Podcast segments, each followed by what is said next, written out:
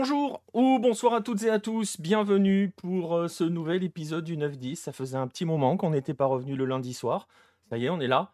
Euh, je suis pas, je pas sûr que ça soit pas la dernière de, l'année 2023. Pas certain de pouvoir être là la semaine prochaine. On verra. Euh, on verra, mais bon, on verra. Voilà. Bref, j'en dis pas plus. En tout cas, bienvenue, bienvenue à tous. Euh, je vois qu'il y a Baptiste dans le chat. Il euh, faut être à beau pour avoir mon émote. Ouais, non, mais c'est n'importe quoi les emotes sur euh, la plateforme Violette. voilà, je, te le, je le dis clairement. En fait, on a droit qu'à 5 et j'ai dû réorganiser pour que tout le monde puisse l'utiliser sur le dernier live de, de MLS. Donc il faut que je réorganise ça, mais on a droit qu'à 5 pour tout le monde. C'est un peu la merde. Donc, donc voilà, bonsoir à ceux qui sont donc dans le chat, Nostromo Romano, Paul Bismuth, je vois le vainqueur du quiz aussi, euh, Alarami qui est là. Hein, faudrait que je trouve, faudrait que je trouve un, petit élément distinctif pour, euh, pour Al-Rami, euh, pour rappeler à quel point il a ravagé tout le monde lors, euh, lors du dernier quiz. bonsoir à Ma Foi qui est là aussi. écoutez, bienvenue à tous, on est ravis de vous retrouver pour, pour ce 9-10, ce nouvel épisode du 9-10. je le disais, peut-être le dernier. Vous le voyez, je ne suis pas seul. Il y en a un qui n'a qu'un seul maillot à porter, il est à côté de moi. toujours la même tenue, c'est terrible, c'est terriblement déprimant, mais en même temps, on va bien rigoler peut-être si on n'aime pas Boca. Lui, il va déprimer pour le coup. Euh, c'est monsieur Vincent Dupont. Salut Vincent. Salut Nico, salut le chat. Ouais, on va essayer de ne pas pleurer parce que c'est quand même euh, au demeurant assez drôle si, d'une vue externe, mais euh, c'est quand même assez triste au final ce qu'on va raconter aujourd'hui. Vincent va utiliser les effets spéciaux de Marvel, je sais pas.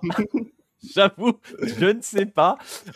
Peut-être. Je pense qu'il en a en réserve. Vincent va insulter des mamans, je ne sais pas. il a de quoi en tout cas insulter quelques mamans. Euh, on va en parler dans un instant. Bah justement, vous savez quoi On va faire la transition toute trouvée. Voilà le sommaire de la soirée. On va forcément parler de Boca. On va commencer par parler de Boca parce que vous allez voir, on va y passer un peu de temps parce qu'il y a beaucoup, beaucoup, beaucoup, beaucoup de choses à dire sur ces fameuses élections qui arrivent dans la meilleure période hein, pour le club, c'est-à-dire un mois après, à peu près moins d'un mois après avoir perdu la Libertadores, euh, après avoir tout perdu en championnat. Enfin bon, bref, dans le meilleur des contextes et comme le contexte est parfait, il fallait aussi un duel, euh, un duel magnifique et on va bien ça rigoler. On va bien rigoler parce que le duel Riquelme-Macri, vous allez voir, il y a plein plein de choses, plein plein de choses on va passer un bon moment dessus. Et puis ensuite, on ira parler euh, un petit peu de cette Coupe du Monde des clubs qui débute ce mardi. Euh, ça sera la dernière, euh, la dernière sous ce format. J'apprends hein, le mode, le putaclic hein, pour dire les choses. donc, donc voilà. Bref, voilà le programme. Il y aura ensuite les Golasso Hello, comme d'habitude. Euh, on en profitera pour découvrir celui qui a gagné il y a presque un mois. Euh, pitoyable information foot qu'il y a quand même. Euh, le président du club d'Ankaragusu a mis un coup de poing à l'arbitre après le match contre Rizesport, roué de coups par les joueurs alors qu'il était à terre. Wow Sympa les news venues d'Europe, sympa. Bon, bah écoute, je sais pas si on va mettre beaucoup de. Ça joue, dit Baptiste. Ouais, bah écoute, euh, j'espère en tout cas que l'arbitre va bien. Euh, mais bon, voilà, ouais, bah écoute, euh, tout va bien, tout va bien. On va se remonter le moral. on, va, on, va, on va se remonter le moral. On va, on va parler. je suis en train de me rendre compte que j'ai oublié deux petites choses. donc il va falloir que je les rajoute. On va, on, va, essayer de se remonter un petit peu le moral. Je ne sais pas si on va se remonter le moral avec Vince et avec, euh, avec, euh, avec euh, Boca. On va en parler dans un instant. j'ai juste un petit truc à faire. ah, je ne sais pas si ça va fonctionner. je crois que j'ai oublié de mettre les jingles pour ne rien vous cacher. c'est terrible. Je sais que tu es triste. Bah, il n'y a pas le Gold River, c'est bizarre. Euh, non, il n'y a pas le Gold River, je ne l'ai pas dans le, dans le truc de l'émission. Ah. J'ai oublié de mettre les jingles, donc il n'y aura pas de jingle. Euh, je suis désolé, il n'y aura pas de jingle pour, euh, pour lancer les deux, les deux dossiers. Bref, eh ben, on va commencer. On va envoyer avec le fameux dossier sur les élections à Boca. Alors, on va voir avec ça avec toi, Vince. Alors, on va prendre le temps parce que vous allez voir, je ne sais pas si on peut dire c'est compliqué, si, enfin, ça peut être vite compliqué parce que vous allez voir, comme je le disais, que c'est euh, un sacré bordel. On va ouvrir avec euh, ces élections. On va parler de ton club, hein, qui nous offre donc, je le disais, une, belle, une bien belle fin de saison, euh, qui est peut-être plus animée que le contenu de ces matchs, on va dire. Hein. donc, donc voilà. et on va donc parler de ces élections. Alors, ces élections, il y a, je le disais tout à l'heure, un vrai duel qui est lancé entre euh, l'ancien président du club et accessoirement de la République, Mauricio Macri, et la légende, euh, Juan Roman Riquelme. Ce sont les deux candidats à la présidence. Euh, on va poser d'abord, Vince, si tu le veux bien, le contexte, justement, le contexte électoral du côté de Boca de cette fin d'année. D'accord, ouais, très bien. Donc, les élections à Boca ont lieu tous les quatre ans lors de ces élections, vote une certaine partie de sociaux, donc à savoir les socio-activos. J'expliquerai un petit peu plus tard les, différentes, les différents stades de socio à Boca. Mais grosso modo, tous les quatre ans, on a une élection. Et cette année 2023, Riquelme, et donc, qui est vice-président actuellement, remet son titre en jeu. C'est-à-dire qu'il se présente cette fois-ci comme président avec comme vice Améal, qui actuellement c'est l'inverse. En fait, c'est Améal qui est président et comme vice-président, c'était Riquelme, sauf en réalité, sur le papier, c'est ça. En réalité, le président du club depuis 2019, euh, c'est Roman. Qui si j'osais, je dirais que c'est du Poutine. C'est plus ou moins la même chose. Mais en face, on a en fait exactement la même chose, c'est-à-dire que Mauricio Macri, donc tu l'as dit, ex-président de Boca, pour moi, c'est très important de rappeler parce que Riquelme, ça doit parler à peu près à tout le monde. Donc, euh, légende de Boca, le plus grand joueur de l'histoire de Boca. Mais Mauricio Macri en face, on a beau en penser ce qu'on veut, c'est le meilleur président de l'histoire de Boca, puisque euh, il a été en, poste entre 1995 et 2008. Et attention de palmarès, euh, Macri a gagné 4 Libertadores, six tournois courts et deux Sudamericana. Pour vous donner une idée, Boca, on a six Libertadores au total et deux Sudamericana, c'est-à-dire que les, les, trophées les plus importants. J'ai oublié deux intercontinentales entre-temps. Il y en a eu une euh, dans les années 70 et ensuite tu as les deux autres début 2000. Donc, incontesté, le Boca de Bianchi, tout ça, c'était sous l'ère Macri et même l'arrivée de Riquelme. En fait, qui a amené Riquelme à Boca C'est Macri. C'est vrai. Donc, c'est vrai. C'est, le, le grand président. Euh, bon, on va pas euh, tout commencer à regarder, à tout déterrer sur Macri. Tu l'as dit. En termes de palmarès, c'est le plus grand. Enfin, c'est l'un des plus grands présidents de Boca. Euh, c'est difficile de dire le plus grand, etc. Mais voilà, c'est le président emblématique de Boca, hein, Macri. C'est un petit peu. On peut dire aussi quand même que ce sont aussi ses succès à Boca qui ont contribué à ce qu'il devienne aussi président de la République. Totalement. en 2008, en fait quand, quand il va y avoir bah, le drame avec Pompilio, Macri en fait ne pourra plus rester au club parce qu'il va se présenter pour être dans la politique de la ville de Buenos Aires et donc il s'en est très clairement servi comme tremplin. D'ailleurs, je crois qu'il y a des anciens articles sur Hello qui en parlaient. ça fait un moment, hein. ça fait longtemps ça, mais, ça on avait parlé. Ouais, où ça parlait des choses un petit peu louches de Macri, où ça parlait de son, voilà de, de, de, d'un certain, d'une personne qui était devenue chef des renseignements en Argentine, enfin des choses comme ça. Tout à fait, exactement. Des gens, des gens, des gens qui ont l'air, euh, voilà, qui, qui, qui, des gens bien, anticorruption, on va dire. Des gens. Oui, tout à fait, totalement. Et donc du coup, euh, après ça, enfin, Macri, c'est dédié à la politique, mais il a quand même un, un petit parrain, enfin, il a été le parrain de quelqu'un qui s'appelle Daniel Angelici, qui a été président du club, du coup, euh, juste après, entre en 8 ans, entre 2012 et, 2019. Donc, à ce moment-là, il y a eu pas mal de revers à Boca, surtout sur les quatre dernières années, parce qu'il a été réélu. On rappelle que c'est tous les quatre ans, donc il a bien été réélu en 2015. Il n'y a pas de souci à ce niveau-là. Très bien réélu même. Il n'y avait pas eu spécialement de, suspense lors des élections. Mais qu'est-ce qui s'est passé en 2018 Quelque chose à Madrid, moi, on m'a dit, ça me dit rien personnellement. T'as pas célébré l'anniversaire, c'était il y a deux jours. J'étais occupé, bizarrement, je ne sais pas. Boca a perdu la finale de Libertadores donc contre River. Et à ça s'additionnaient beaucoup de choses, c'est-à-dire que le club était plus ou moins en train de devenir une sorte d'entreprise. C'est-à-dire que on parle beaucoup de ça dans ce moment, mais Boca faisait beaucoup de, ventes, on achetait beaucoup de, jeunes. Hurtado, par exemple, 8 millions, tout pour faire de l'achat-revente, et il y a de l'argent qui disparaissait entre-temps. Hein. On, rappelle qu'après 2018, Boca a très bien vendu. Benedetto à Marseille, c'était 15-20 millions, Nandes, 15-20 millions, Barrios, 15-20 millions. Enfin, il y a eu énormément de très grosses ventes à Boca qui ont d'ailleurs été les dernières grosses ventes, parce que je vais, je vais revenir après sur pourquoi Riquelme est un peu discuté en ce moment. parce qu'il n'a pas tout bien fait et pas tout Non. mal non plus. Ah, je pense que je vais pas important de le dire. je pense que je vais pas te lancer sur le Consejo del Fútbol, sinon sinon pour le coup, il y aura vraiment des mamans qui vont être insultées.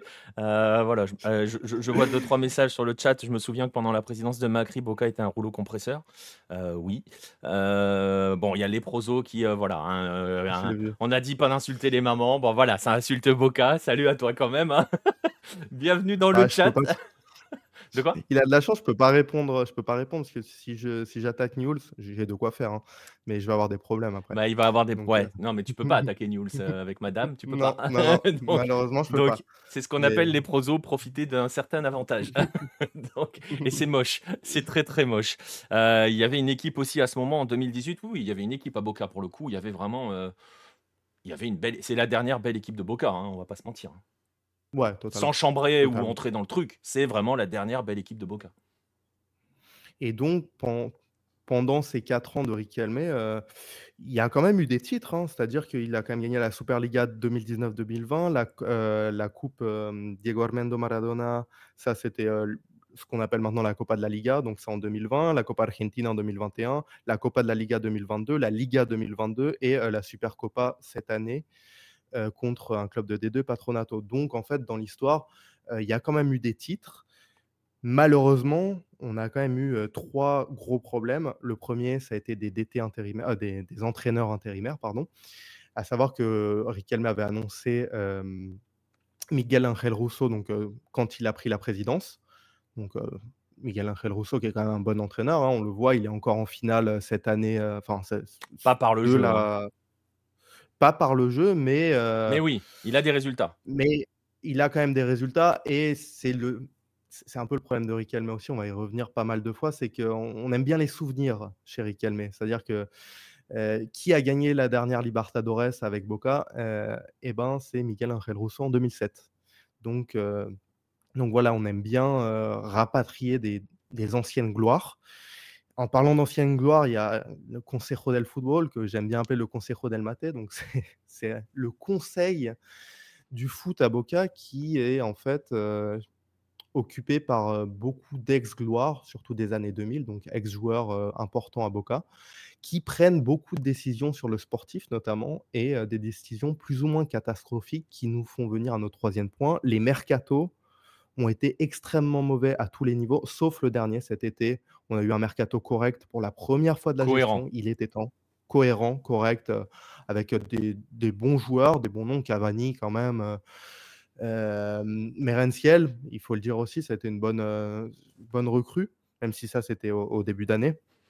Mais grosso modo, on a eu beaucoup de de départs libres. On se rappelle de Rossi, même s'il y a eu un prêt en Arabie Saoudite, heu, on a eu Salvio aussi, on a eu beaucoup de joueurs comme ça qui valaient, qui avaient une certaine valeur marchande et qui sont partis libres. Pavone aussi, on peut remonter même plus loin. Et donc tout ça a posé des problèmes en fait à une part des sociaux. Et donc là, si main maintenant qu'on a un peu le contexte général, les 2 forces qui s'affrontent, je te propose de faire un retour, heu, chronologique Ouais. sur, heu, tous les événements qui ont eu lieu depuis, hem, je vais je vais commencer début novembre, verrez, on reviendra parfois dans le temps. Ouais, ouais, ouais. Mais en commençons par le le 4, heu, le 4 novembre. Alors, Boca a perdu la finale de Libertadores, est, ici même à Rio arrivent. contre, contre Fluminense. Et à partir de là, ça a en fait ouvert une porte pour Ibarra. Ibarra s'était déjà présenté. Mauricio Macri n'était pas encore vice-président à ce moment-là, mais Ibarra avait déjà présenté sa liste. Ils étaient 3, donc Riquelme, Ibarra et un autre dont j'ai oublié le nom. Si Boca gagnait la Libertadores, Riquelme allait être élu sans aucun doute, vraiment sans aucun doute. D'ailleurs, Riquelme qui parle beaucoup avait annoncé plusieurs fois dans l'année: «Ah les élections, on va gagner 90-10», ensuite: «Ah on va gagner 95-5».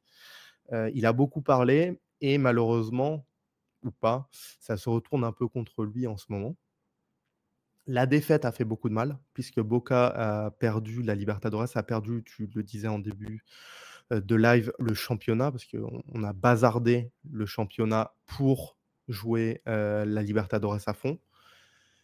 Et quand, quand il y a du sang dans les rues, il y en a qui en profitent. Donc, euh, on a très vite commencé à entendre parler de, Mauricio Macri. Euh, les élections à ce moment-là étaient prévues pour euh, le 2 décembre, donc quasiment un mois plus tard. Le, 6 décembre, on a eu une, une première intervention judiciaire, c'est-à-dire que le DAIA, à savoir le CRIF argentin, a réclamé que les élections soient, se, déroulent le 2, donc pendant Hanouka, et réclamait donc un changement de la date des élections jusqu'au 3. Boca n'a pas voulu le faire, donc c'est allé en justice. On verra plus tard le résultat de tout ça. Le 13 novembre, Macri a officiellement annoncé qu'il allait être vice-président de la formule avec Andrés Ibarra. La formule avec Andrés Ibarra, il y a un point principal qu'il va falloir éclaircir, c'est que Macri et Ibarra, en fait, non seulement veulent construire une bombonera à plus de 100 000 places, donc on l'aperçoit un peu hein, sur l'image, leur fameux projet. Voilà. Euh, parce que, après, c'est aussi le, c'est un peu le principe des élections c'est qu'à chaque fois que des périodes électorales approchent, il y a toujours l'idée de la nouvelle Bombonera, du nouveau stade, parce que parfois, c'est des projets qui ne sont pas sur la Bombonera elle-même, mais c'est aller même jusqu'à la délocaliser. Euh, c'est systématique, c'est-à-dire que tous les quatre ans, ça revient, on nous, on nous ressort soit le projet slovène, soit le projet machin, soit le projet bidule. Euh, ça revient tous les 4 ans à Boca. Je fais juste une petite parenthèse pour saluer euh, euh, deux, personnes dans le chat de YouTube que je n'ai pas salué, qui ont laissé un message parce que je ne l'ai pas vu le message. Bonsoir à Hernan Jorge Crespo et à Miss Gacha Life. Voilà, bonsoir à vous. je vous ai vu. Voilà, je vous ai vu. voilà, bref. Mais oui, ce projet de, de, nouvelle Bombonera, c'est. C'est, un peu, si je faisais le parallèle, c'est un peu comme la, la des Chile où à chaque fois il y a un candidat qui arrive avec j'arrive avec un nouveau stade. Voilà. Mais vous le voyez en photo, ça c'est le projet d'Ibarra. C'est ça, qui est un stade à part, donc un petit peu plus loin euh, de la Bombonera, qui serait même relié à la Bombonera par une passerelle et les socios adherentes, on en reparlera plus tard, pourraient euh, donc assister au match sur des écrans géants dans la Bombonera actuelle. Enfin, un truc totalement. Euh, c'est le fameux stade qui est prévu sur l'espèce de presqu'île ou je sais pas quoi là? Non, non, non, ça c'était le, troisième candidat. c'est le troisième. C'était encore pire. Ouais, c'était encore pire, oui. Alors lui, euh, non, alors là, c'est. Là, on dépasse tous les limites, quoi. Bientôt, ça va être sur un bateau, la bombonera. Enfin bon. Euh, au moins, si on peut mettre quelque chose à l'effigie de d'Ibarra et de et de Macri, c'est qu'il propose quelque chose parce que le, programme de Riquelme, euh, concrètement, ce n'est pas une blague, il a vraiment dit ça comme ça, c'est on va aller prendre, en boire du maté avec les voisins pour voir s'ils veulent bien nous vendre les maisons. Il a vraiment dit ça, c'est vraiment écrit comme ça.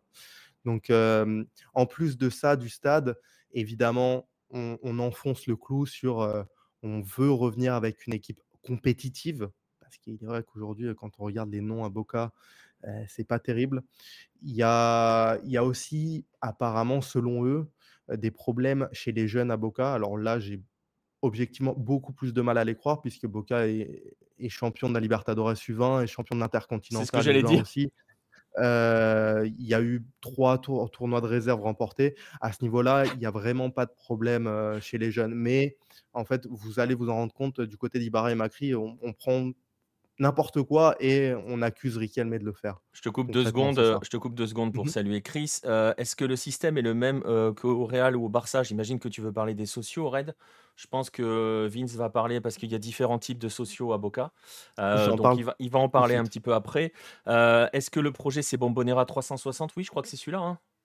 Ça, c'est celui de l'officialisme. Ah, point de vocabulaire important quand je parle de l'officialisme c'est euh, Riquelme. C'est les personnes en place actuellement. Donc, Bombonera 360, c'est celle qui veut péter la tribune droite, euh, récupérer les, maisons qui sont de l'autre côté de la rue, longeant cette tribune, et en gros rester à cet emplacement-là, concrètement. Exactement. Et ne pas bouger de la Bombonera. Donc à ce niveau-là, c'est leur projet à eux. Et le projet de Macri, c'est euh, de faire une Bombonera à quelques centaines de mètres, mais beaucoup plus grande et beaucoup plus moderne. Ouais, parce qu'il faut pas oublier. Siglo XXI faut, faut pas oublier que entre temps, le gros problème entre guillemets pour Boca, parce que ces clubs-là n'existent que dans la rivalité, entre temps, River est arrivé avec son Monumental à 80 000. Donc, forcément, euh, si tu veux essayer de récupérer et de gratter des inchas ou des votes avec un projet de nouveau stade, tu peux pas arriver avec un stade qui sera plus petit que le Monumental. Voilà, pour dire les choses. Après, plus ou moins, parce que la proposition de l'officialismo, elle sera à 83 000, donc on serait toujours à 3 000 de moins que le Monumental, mais on serait globalement sur la même, voilà, on serait grosso modo dans le même ordre. C'est ça, c'est qu'on peut pas venir avec un agrandissement de la Bombonera de 10 000 places supplémentaires, quoi, ça bah, déjà, ça aurait aucun sens et ça, ne pourrait pas se faire de toute manière parce que si tu coupes, enfin si tu enlèves la partie qui n'est pas construite, forcément ça te donne beaucoup de nouvelles places. Mais oui, c'est un vrai problème parce que j'y reviendrai plus tard. Il y a beaucoup, beaucoup, beaucoup de socios à Boca qui ne peuvent pas aller au stade. Donc je, je, te coupe deux secondes parce qu'il y a ah, Chris qui a vu ta gourde. ah. Et donc oui, même la gourde est de Boca. Je sais pas si le paillasson est driver, mais il y a beaucoup de choses liées à Boca chez, chez Vince. Ouais, tu peux demander à Nico, euh, quand on a passé du temps à Buenos Aires ensemble, euh, mes habits quand je je fais une lessive. Il y a beaucoup de maillots Il y a beaucoup de maillots, euh, il y a beaucoup de maillots bleus et jaunes. Voilà. Beaucoup, beaucoup. Il a pas tout sur lui pour tout te dire. Non, non, non, non. juste deux questions. Nostromo, on va l'aborder tout à l'heure, hein, l'impact de ce qui se passe, parce qu'on va dérouler ce qui se passe à Boca, parce que vous allez voir que c'est assez, enfin, c'est pas complexe, mais il faut vraiment tout poser parce que c'est. Je disais, pour résumer un petit peu vulgairement, c'est le bordel. Oui, vous allez voir que c'est vraiment le bordel euh, à Boca. Donc, on va essayer de bien, de bien résumer. Et on verra un petit peu après sur euh, est-ce que ça va ou pas à long terme perturber les ambitions sportives de Boca. Parce que forcément, c'est une des questions qui va se poser. Donc, on y reviendra dans la, dans la dernière partie de, de, ce, dossier sur Boca. Euh, et Red dans le Rouge qui nous demande du coup si Boca veut refaire le stade, est-ce qu'ils ont les sous? Pour l'instant, non. Voilà. C'est pour ça, que je faisais le parallèle avec la U de Chile, où chaque candidat a une présidentielle, euh, enfin à une élection, pas une présidentielle, enfin si c'est une présidentielle en même temps, mais chaque candidat euh, régulièrement arrive avec euh, ce spectre du nouveau stade. Ils ont soit ni les sous, soit ils ont soit pas les sous, soit pas l'emplacement, soit pas les deux. Donc voilà, et on est dans la même situation. Bon, sauf que Boca a déjà son stade à lui quand même, ce qui est quand même très différent avec la U, mais le parallèle est intéressant à faire. Oui, totalement. Puis après, l'argent, ça se, ça se débloque sur des prêts. Parce que tu as forcément, c'est comme un peu le Bernabeu, tu vois. Quand ils l'ont vendu, ils ont eu beaucoup de prêts, même si ça, au final, ça coûtait beaucoup plus cher. Tu réussis toujours plus ou moins à avoir des, prêts pour ce genre de club. Et puis on parlait des qualités de gestionnaire de Mauricio Macri. Vous avez vu le blanc que je laisse, qui permet de poser des guillemets ou le mot que vous voulez à la place. On imagine très bien que si Macri arrive au board, ils auront des capacités financières différentes. Voilà. Oui, tout à fait. On en reparlera même, euh, un petit peu plus tard. Allez, vas-y, je te laisse continuer sur les le déroulé des événements. Voilà, donc maintenant on passe au 23 novembre. Donc, euh, vous vous rappelez le fameux la fameuse demande du CRIF argentin. La justice ordonne finalement à Boca de passer les élections au 3, donc euh, du samedi au dimanche. Jusqu'ici, on peut se dire: «Bon, ça change que d'un jour, c'est pas bien grave». mais le fait est que encore une fois, la justice, on va rappeler quelque chose d'important. je parle au conditionnel parce que je n'ai pas les preuves pour affirmer ça, mais mmh, il se trouve que Mauricio Macri, en tant qu'ancien président de l'Argentine, son parti, le PRO, et gouverne CABA, à savoir Ciudad Autónoma de Buenos Aires, donc à la gouvernance de, de, la ville de Buenos Aires. Et donc, il est possible qu'il ait quelques facilités juridiques. Il est possible. Donc, On laisse un blanc, pareil. voilà, je veux pas avoir de problème. Je compte revenir en Argentine, tout ça, donc c'est possible. le lendemain, on a trois des cinq signataires de la fameuse lettre du CRIF qui annonce une usurpation d'identité. C'est-à-dire que ils vont voir au lait, ils leur disent en gros, bah là, cette demande, en fait, moi je suis monsieur Intel et je n'ai jamais signé ça. Donc, encore une fois, bizarre. Deux jours plus tard, le 28, on a une décision juridique qui, qui annonce la suspension définitive des élections. C'est-à-dire que la juge a observé des irrégularités dans la liste des sociaux qui peuvent voter et donc ordonne la suspension des élections. Donc à partir de là, on passe à un autre niveau. Pour l'instant, c'était une, guerre un peu plus de déclarations. D'un côté Riquelme, de l'autre côté Macri. Là, l'affaire est devenue juridique. On peut le lire là sur, euh, sur l'image que tu viens de mettre. Euh, il se trouve que lors des mois d'août, septembre, octobre, novembre 2021, des sociaux sont passés Activo ou Activa avec un total de 10 500.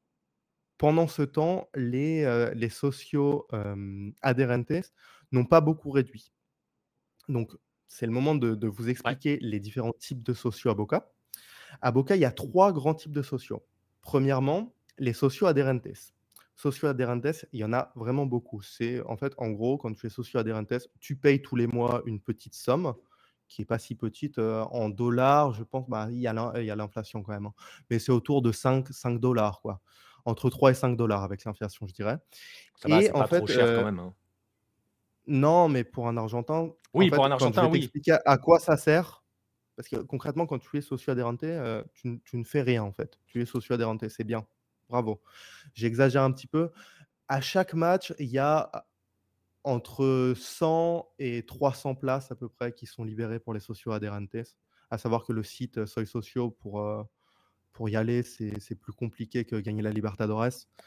Il y a toujours des crashs, ça marche jamais. Donc non, non, c'est vraiment, hein, moi, moi, je suis socio et, pour le coup, j'ai jamais réussi à sortir, à, avoir des places adhérentes parce que on est vraiment sur un, sur un nombre de sociaux, on doit être vers aux alentours de 200 000 socios adhérentes à peu près. Entre 150 ils se battent pour 100, enfin bon, ils sont pas 200 000 à se battre pour les 100 à 300 places parce que vous avez compris, tous ne sont pas en Argentine. Mais bon, il y a quand même une bonne partie qui est en Argentine et, qui se bat. En fait, concrètement, le socio adherente, c'est comme quand tu avais ta carte du club des maîtres de l'univers dans les années 80. Tu as une belle carte aux couleurs de Boca, mais ça sert pas à grand chose. Quoi. Voilà, c'est ça. ça sert à quelque chose sur le long terme puisque il se trouve que l'article 9 du club dit que la catégorie des socio-activos comprend les sociaux qui ont plus de 18 ans et la commission directive décidera périodiquement combien de personnes peuvent passer à cette catégorie en fonction de la politique du club, la capacité du stade et les, mmh, les, le nombre de, de, nouveaux socio-adhérents. C'est-à-dire que, en gros, tous les X temps, c'est pas figé, comme je viens de vous le lire, c'est vraiment périodiquement, c'est comme ça que le dit l'article 9, la direction peut décider, ah ben là, on va passer 4000 socio-adhérentes à socio-activo. Socio-activo, qu'est-ce que c'est? C'est donc un socio qui a plus de 18 ans, qui idéalement était socio-adhérentes avant, mais pas forcément c'est pas indiqué qu'il doit forcément passer par la case adhérentes. D'ailleurs, il y a énormément de cas de sociaux, c'est un vrai problème qui, par amitié, peut-être qui connaissent du monde, je ne sais pas, euh, arrivent à passer sociaux euh, en, donnant un petit billet, par exemple. On l'a pas dit. donc, grosso modo, je, c'est possible. je ne suis pas sûr. J'ai pas de preuves pour ça. Mais euh, j'en étais où? Oui. En gros, périodiquement, on peut passer des sociaux adherentes à activos. Jusqu'ici, pas de problème particulier. La dernière catégorie ne nous intéresse pas trop, mais je vous la donne quand même euh, pour une question de culture en général. C'est ce qu'on appelle les, les sociaux euh, vitalicios. Donc ça, c'est des personnes qui ont été sociaux pendant plus de 30 ans consécutifs et qui ont plus de 60 ans de mémoire. Euh, c'est un peu les membres honoraires en termes de sociaux. Exactement, tout à ça. On va saluer Et 10, je le salue deux secondes, juste pour bien préciser par rapport aux, deux niveaux hein, de sociaux, on va exclure, comme tu disais, le troisième, qui est un petit peu, voilà, hein, tu as fait tes dons pendant 30 ans, tu peux, as le droit à, ton statut particulier, tu as ta carte Gold.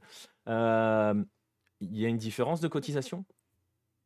Oui, c'est forcément plus cher chez les Activos. Pourquoi? Parce que les Activos peuvent aller au stade euh, a priori tout le temps.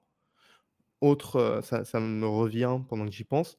Euh, il y a un tel problème de capacité à la Bombonera, on en a déjà parlé sur Hello, mais tous n'étaient pas forcément là, qu'il y a de plus en plus de filtres. On en est arrivé à un filtre contre Palmeiras, demi-finale retour. Il fallait avoir assisté à 19 des 21 matchs, des 21 derniers matchs à la Bombonera. Autant vous dire que si vous en ratez un, c'est fini, vous pouvez plus entrer.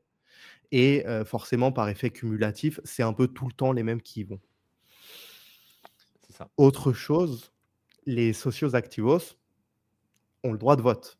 Et c'est tout là que réside le problème et les accusations de fraude. Puisque, comme on l'a vu dans la décision de justice, on a 13 364 heu, sociaux qui sont passés, heu, Activos, dont une grande partie n'auraient pas été adherentes avant.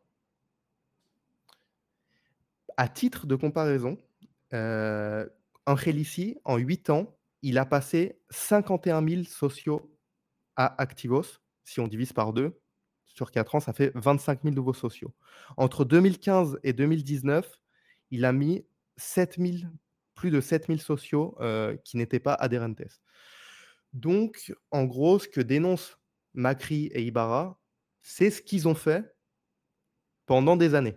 C'est-à-dire passer Oui, un beaucoup de sauf sociaux à Activos. sauf que, en gros, c'est ce qu'ils ont fait pendant des années. Alors, si vous avez compris, si vous lisez un petit peu entre les lignes, hein, j'essaye de résumer et de simplifier. Heu, pour le dire de manière un petit peu plus crue, si vous avez envie de bourrer un petit peu les urnes, vous passez pas vous vous augmentez le nombre de sociaux activos qui, en retour, vont voter pour vous, hein. Concrètement, c'est à ça que ça sert. Heu, n'ayons pas enfin voilà, il y a pas d'autre chose, c'est pas, heu, voilà, vous achetez vous achetez vos bulletins, pas avec des pas avec des des votes fictifs, mais avec des gens que vous avez plus ou moins recrutés pour qu'ils aillent voter pour vous. Donc ça, Macri l'a fait avec, heu et Angelici l'a fait aussi. Mais là, en gros, on va dire ce qui les met un petit peu hors d'eux, c'est que parce que c'est ce que tu dis, ça s'est fait, heu, sur 4 mois, concrètement. Voilà. donc en 4 mois, ils ont fait beaucoup plus que Angelici, Macri sur 4 ans. Enfin, sur 2 ans, pardon. Oui, mais au total, en fait, c'est qu'ils ont tout fait d'un coup. C'est ça. ça la différence. Mais co comme je le disais, l'important, heu, de l'article 9 que j'ai sous les yeux, c'est vraiment le mot «périodiquement» est là. Il y a vraiment aucune Ouais, précision de, heu, tu as, heu, Il y 10 a 000 ni précision enfin il y a il y a ni précision de quand tu dois le faire ou quand tu peux le faire, ni quota. Parce qu'elle est là, la la la voilà. l'autre problématique, elle est sur la notion de quota. C'est-à-dire que si quelqu'un te en en comment dirais-je? En termes de quota, c'est un en termes de nombre limité à chaque cycle et heu, quota aussi en disant: «Il faut tant de pourcentage qui étaient, heu, des, heu, qui étaient des, des des sociaux, entre guillemets «de base», j'ai mangé le mot, ça y est, pas activos les autres, j'ai mangé le mot. Voilà, com combien parmi ces oui. Ces pourcentages-là, on peut en prendre pour les faire passer, heu, pour les faire devenir activos et Nostromo, pour bien simplifier, pour parce que je sens c'est possible qu'on soit perdu dans cette histoire-là, heu, pour répondre à ta question, la catégorie de sociaux qui a le plus de poids, c'est les sociaux activos puisqu'ils votent. Tout à fait. Donc eux ont du ont du aucun poids. Les autres ne servent c'est ce que je disais tout à l'heure, hein, les autres, ils ont juste une carte aux couleurs de Boca, concrètement. Ouais, voilà, ça leur coûte moins cher, mais en gros, ils ont payé la carte, quoi. Ils ont une jolie petite carte. Ça ils auraient pu faire ça discrètement. ça. Ouais, voilà. Ils auraient pu faire ça discrètement. Heu, oui, ils auraient pu faire ça discrètement. Heu, après, heu, peut-être qu'ils se sont dit que personne ne le verrait, hein. Parce qu'en fait, après, c'est lié un petit peu à la question de Red le Rouge. J'aime bien Alex Minot qui nous dit: «Regardez, monsieur le juge, il triche comme moi». Ouais, ou il triche plus fort que moi, en fait. Il a pas le droit, il fait pire que moi. Et ça rejoint un petit peu la question de Red le Rouge. Il y a combien de sociaux activos? Est-ce qu'on a une idée? Alors je veux pas te dire de bêtises, je crois qu'on est à un peu plus de 100 000 Parce que et justement, si tu en as un peu plus de 100 000 et que tu en ajoutes 14 000, tu rajoutes quoi? 15% Enfin, dix 10-15 14% ouais, mmh, mmh, mmh. Après à savoir que comme je te disais sur, heu, sur, heu, entre 2015 et 2017, il y en a eu 7 000 de plus et entre, heu, bah, la période de 4 ans avant, du coup on était à à plus de plus de 18 000 si on fait un total, donc c'est énorme. C'est énorme aussi et heu, pour donner un petit chiffre, heu, qui est intéressant que j'ai noté, c'est que lors des dernières élections que Roman a gagnées, heu, haut la main en 2019, on a eu 37 877 votants. Pour, heu, ça ça permet de remettre en contexte. Il y a beaucoup de sociaux, mais pas tous ne vont voter parce que tu as beaucoup de sociaux.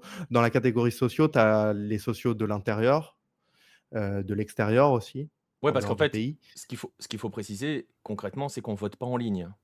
Heu, Non, non, non, c'est il faut se présentiel. rendre à D'ailleurs, la heu, Bombonera, là, actuellement, hein, il y a les tentes qui sont toujours en place. Heu, j'ai vu passer un article de Olé qui date du jour d'aujourd'hui même en se disant, «Dans quel état est la pelouse?» puisque les tu tentes sont m'étonnes. toujours là. Donc les les les les seuls sociaux qui vont voter, sont ceux qui peuvent se déplacer à la Bombonera, concrètement. Tout à fait. Surtout qu'il y a un vrai problème, c'est que, par exemple, les élections qui devaient avoir lieu le 2, pourquoi Boca avait refusé? Heu, c'est pas parce qu'ils sont antisémites, c'est parce qu'il y a la plupart des gens justement qui, heu pourquoi on a choisi un samedi? Pour que les gens de l'intérieur puissent venir et repartir en fait le dimanche parce que, heu, les gens ont un travail. Et Buenos Aires, c'est pas forcément très proche de toutes les provinces. L'Argentine est un pays très grand. ça coûte cher de se déplacer. C'est des élections qui sont prévues depuis très longtemps. C'est pour ça que du, côté de Riquelme, c'est pour ça, c'est pour ça que cette décision, elle est un peu, voilà. On, vous dit, hein, il y a des éléments qui sont toujours un petit peu chelous. Alors, il y a des, en fait, il va y avoir des trucs chelous des deux côtés. Hein, concrètement, vous voyez que d'un côté, ça, ça tente de bourrer un petit peu les urnes. Le, de l'autre, ça utilise un petit peu toutes les procédures que ça peut pour mettre le bazar, hein, concrètement, euh, pour ne pas laisser Riquelme faire. Euh, voilà quoi. voilà. Euh, la suite, donc, qu'est-ce qu'on a, a eu après on était le, là, on était le 28, donc le soir, Riquelme a fait une conférence qui, dénonçait une persécution.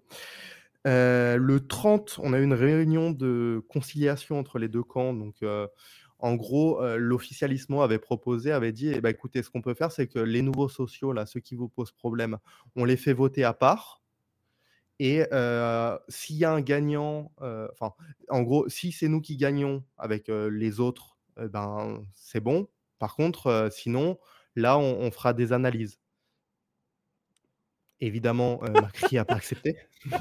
on va les faire voter d'un côté, et puis bon, si c'est si trop différent, on verra ce qu'on fait, quoi. Voilà, ouais, c'est ça. C'était impossible, quoi. C'est magique, hein, sans déconner. On en, enfin, voilà, on en rigole, mais c'est terrible, mais on, on est obligé d'en rigoler. Hein. Ouais. Et en, parallèle, euh, il y, a, quelques liens en fait entre la juge et, euh, et qui est Madame Abrevacha et, et le camp euh, Macri ici. Donc du coup, Boca a fait appel le 1er décembre en demandant bah, la suspension de la décision de suspension et le changement de juge. Le 3, dimanche 3, qu'est-ce qui s'est passé? Le jour supposé des élections On a eu un énorme rassemblement de supporters de Boca à la Bombonera pour, pour ah soutenir Riquelme et surtout insulter Macri. Donc on est 35 000 selon le camp de Riquelme, 3500 selon la police. C'est ça à peu près. Une vraie grosse opération. Alors là, pour le coup, c'est. On, parlait tout à l'heure du côté. C'est, je sais plus qui disait dans le, dans le, dans le chat. Ah, c'est Paul Bismuth qui disait qu'ils auraient pu faire ça discrètement. Là, pour le coup, Ricalmé, pour organiser sa manif à côté de la Bombonera, il a quand même pas été ultra discret, le mec. Hein. Ouais, après, c'est. Il y a eu quand même pas mal d'autoconvocations. Lui, forcément, c'est juin après, mais tu vois, on avait quand même. T'arrives à croire que c'est un truc que c'est pas un truc organisé? Pour moi, c'est organisé, mais les, les, les gens n'ont pas été payés pour y aller. Quoi. Ah non, non, c'est pas ce que je dis. C'est non, non, ah non, bah non, oula, attention, non, non, non, mais je veux dire. Ah, Macri le dit. Macri le dit. Ouais. On, va y venir après. Parce qu'il l'aurait fait. Mais, mais, mais, mais, non, non, dans le sens, ça a été organisé, dans le sens, voilà, c'est un peu. Voilà, on organise son grand rassemblement de jour d'élection, quoi, pour montrer, marquer son territoire.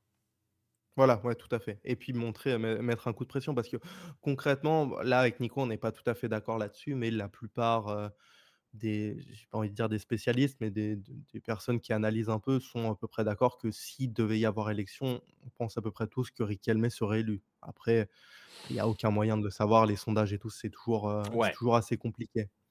Mais le fait est que cette conciliation était négative. On a eu cette mobilisation. Le 4, le lendemain, la juge Abrevacha accepte de se retirer, arguant qu'elle a reçu des menaces de mort.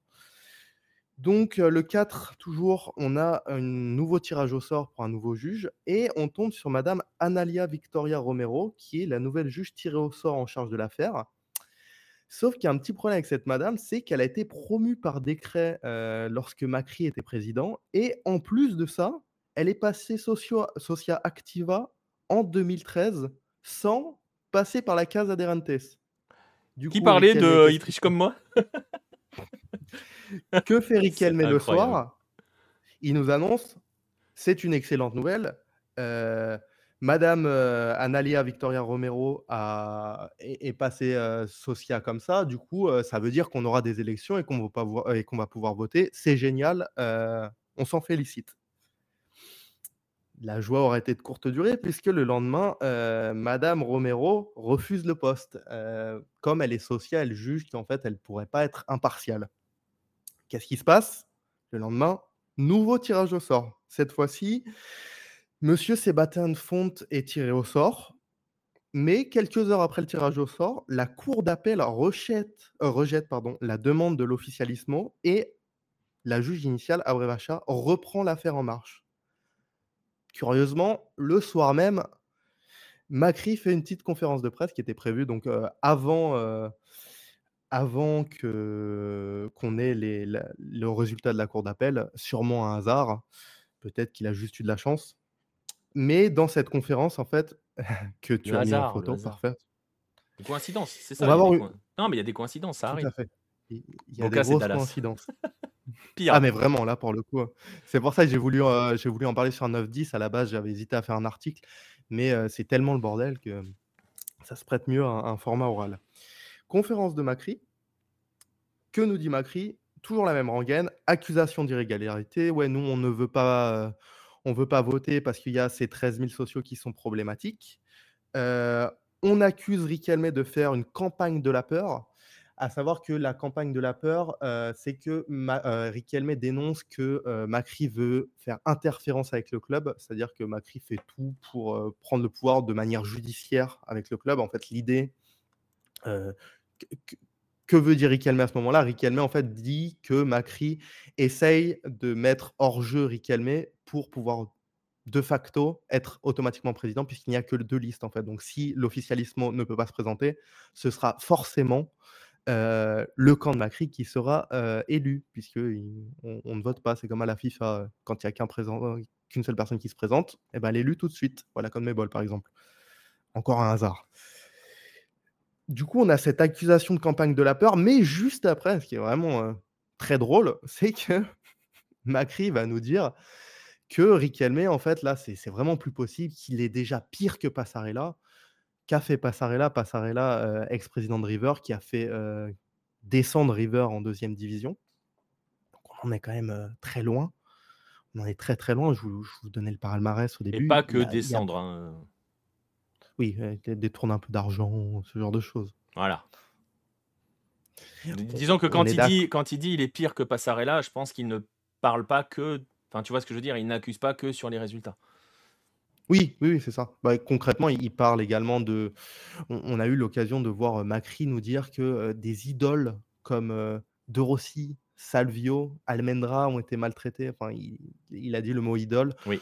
Macri se raccroche un peu à tout ce qu'il peut. Effectivement, même Rossi, effectivement, il y a eu des je le disais en début, il y a eu beaucoup de la gestion de Riquelme a eu énormément de problèmes, principalement en termes, de joueurs parce que le Consejo de Football, concrètement, c'est des anciens joueurs, c'est pas des dirigeants. Donc forcément, euh, c'est pas parce qu'on est un ancien joueur qu'on est forcément un très bon dirigeant.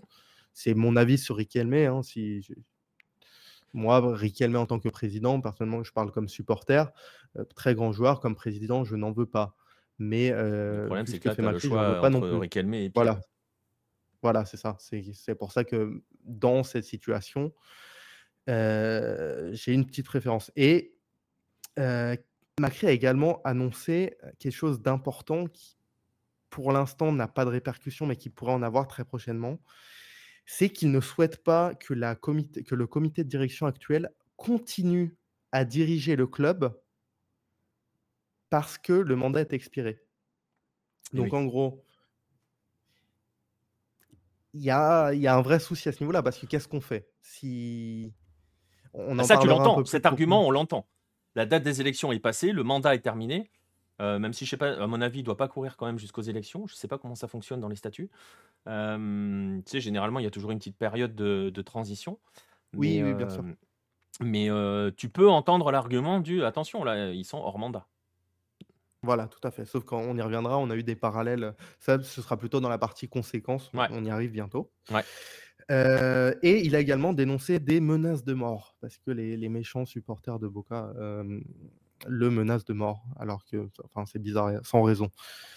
Euh, d'un autre côté, si on essaie de lire aussi entre les lignes, il y a un aspect important, c'est que hier, le 10 décembre, Monsieur Milley était, a pris officiellement ses fonctions en tant que président de la République d'Argentine. Et Milley est pro-Macri. Euh, Ce qui est très étonnant. Hein. Bizarre. On voit un tweet euh, de La Macrinetta, d'ailleurs, qui est un troll euh, sur Twitter, qui, qui, a fait des choses horribles. Hein. Il, a, il a concrètement des problèmes avec des, mineurs, attouchements sur mineurs, ce genre de choses, mais qui aime bien troller sur Twitter. je vous invite à faire des recherches sur lui si ça vous intéresse un petit peu plus, c'est pas le sujet.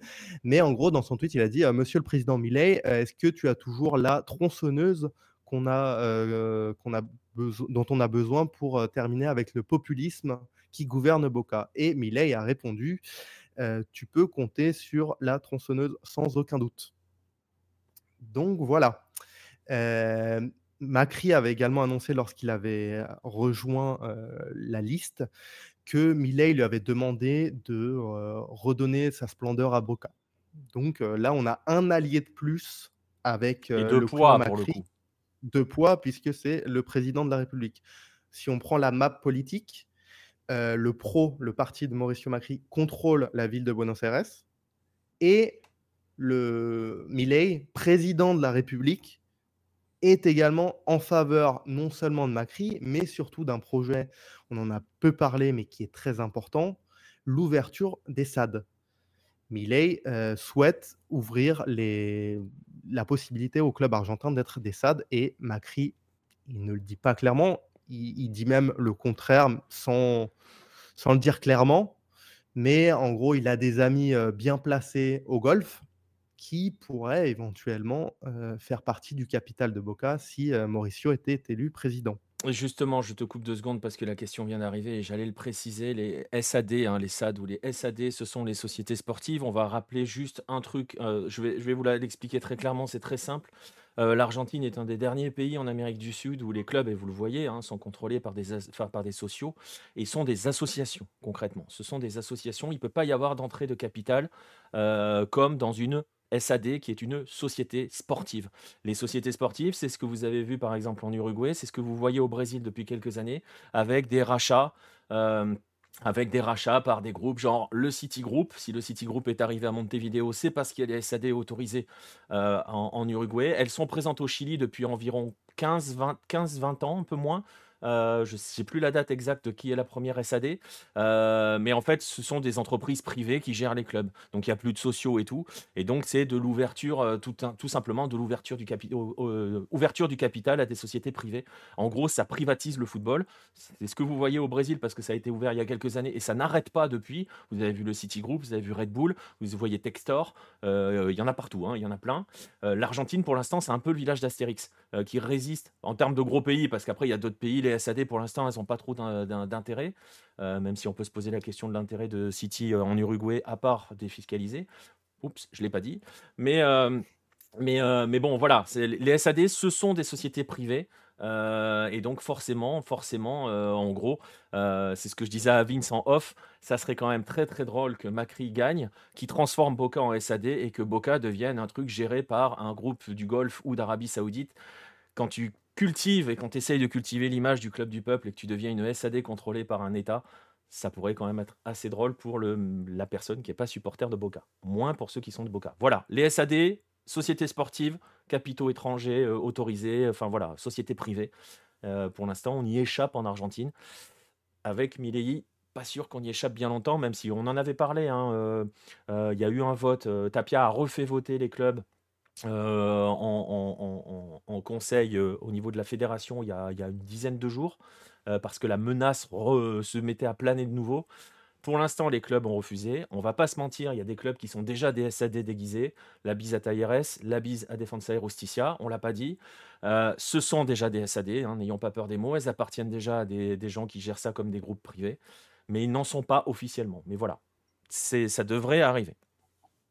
Oui, tout à fait. Même, le nouveau, Riestra, il y a beaucoup de cas, principalement dans la scène sur argentin, où tu as beaucoup de groupes qui prennent, qui prennent des clubs pour, je ne dirais pas pour blanchir de l'argent parce que j'ai aucune preuve, mais, Bah, après faire circuler de l'argent. après on voit très bien, enfin, on a l'exemple, on en avait parlé, je ne sais plus si c'est dans un 9-10 ou si on avait fait un podcast à l'époque au Chili. les SAD sont responsables de la chute totale du football chilien depuis, depuis une quinzaine d'années, parce que l'argent disparaît, parce que, enfin voilà, c'est, il y a de l'argent qui entre, on ne sait pas d'où il vient, on ne sait pas comment il sort.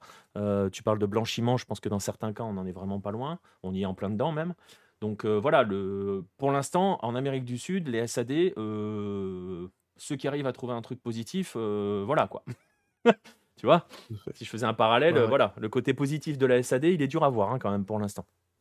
Mais bon. c'est clair. Bah, même tu regardes chez les voisins, demande à Bahia qui viennent d'échapper lors de la dernière journée à la relégation, alors que c'est censé être le deuxième club le plus tu important. Tu traverses juste le Rio. Hein. Montevideo City qui vient d'être relégué. Montevideo City ne sert à rien.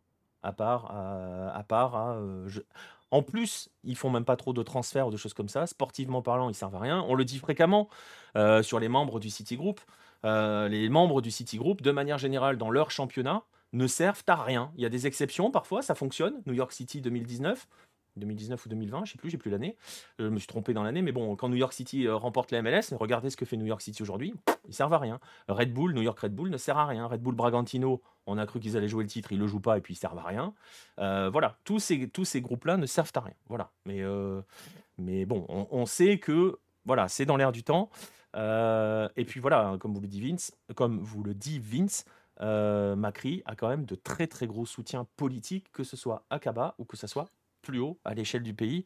Euh, Macri a pris un rôle hyper important auprès de Milei au cours des présidentielles en plus. Ils sont plus que proches politiquement euh, maintenant, nous dit Antoine Dupes.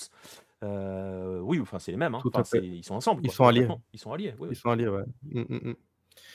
Donc voilà, qu'est-ce qui se passe un peu maintenant dans l'actualité? Le 11, donc aujourd'hui ou demain, on devrait avoir la décision de l'appel, à savoir est-ce que, la suspension est toujours maintenue? Si elle est maintenue, on va avoir un comité de normalisation qui va se charger de mettre le nez dans dans tous ces histoires de sociaux. Donc là, on repousse les élections jusqu'à à peu près, mars 2024 minimum si la juge, qui est du coup la même de base, ne maintient pas l'interdiction, ça pourrait se voter le 17.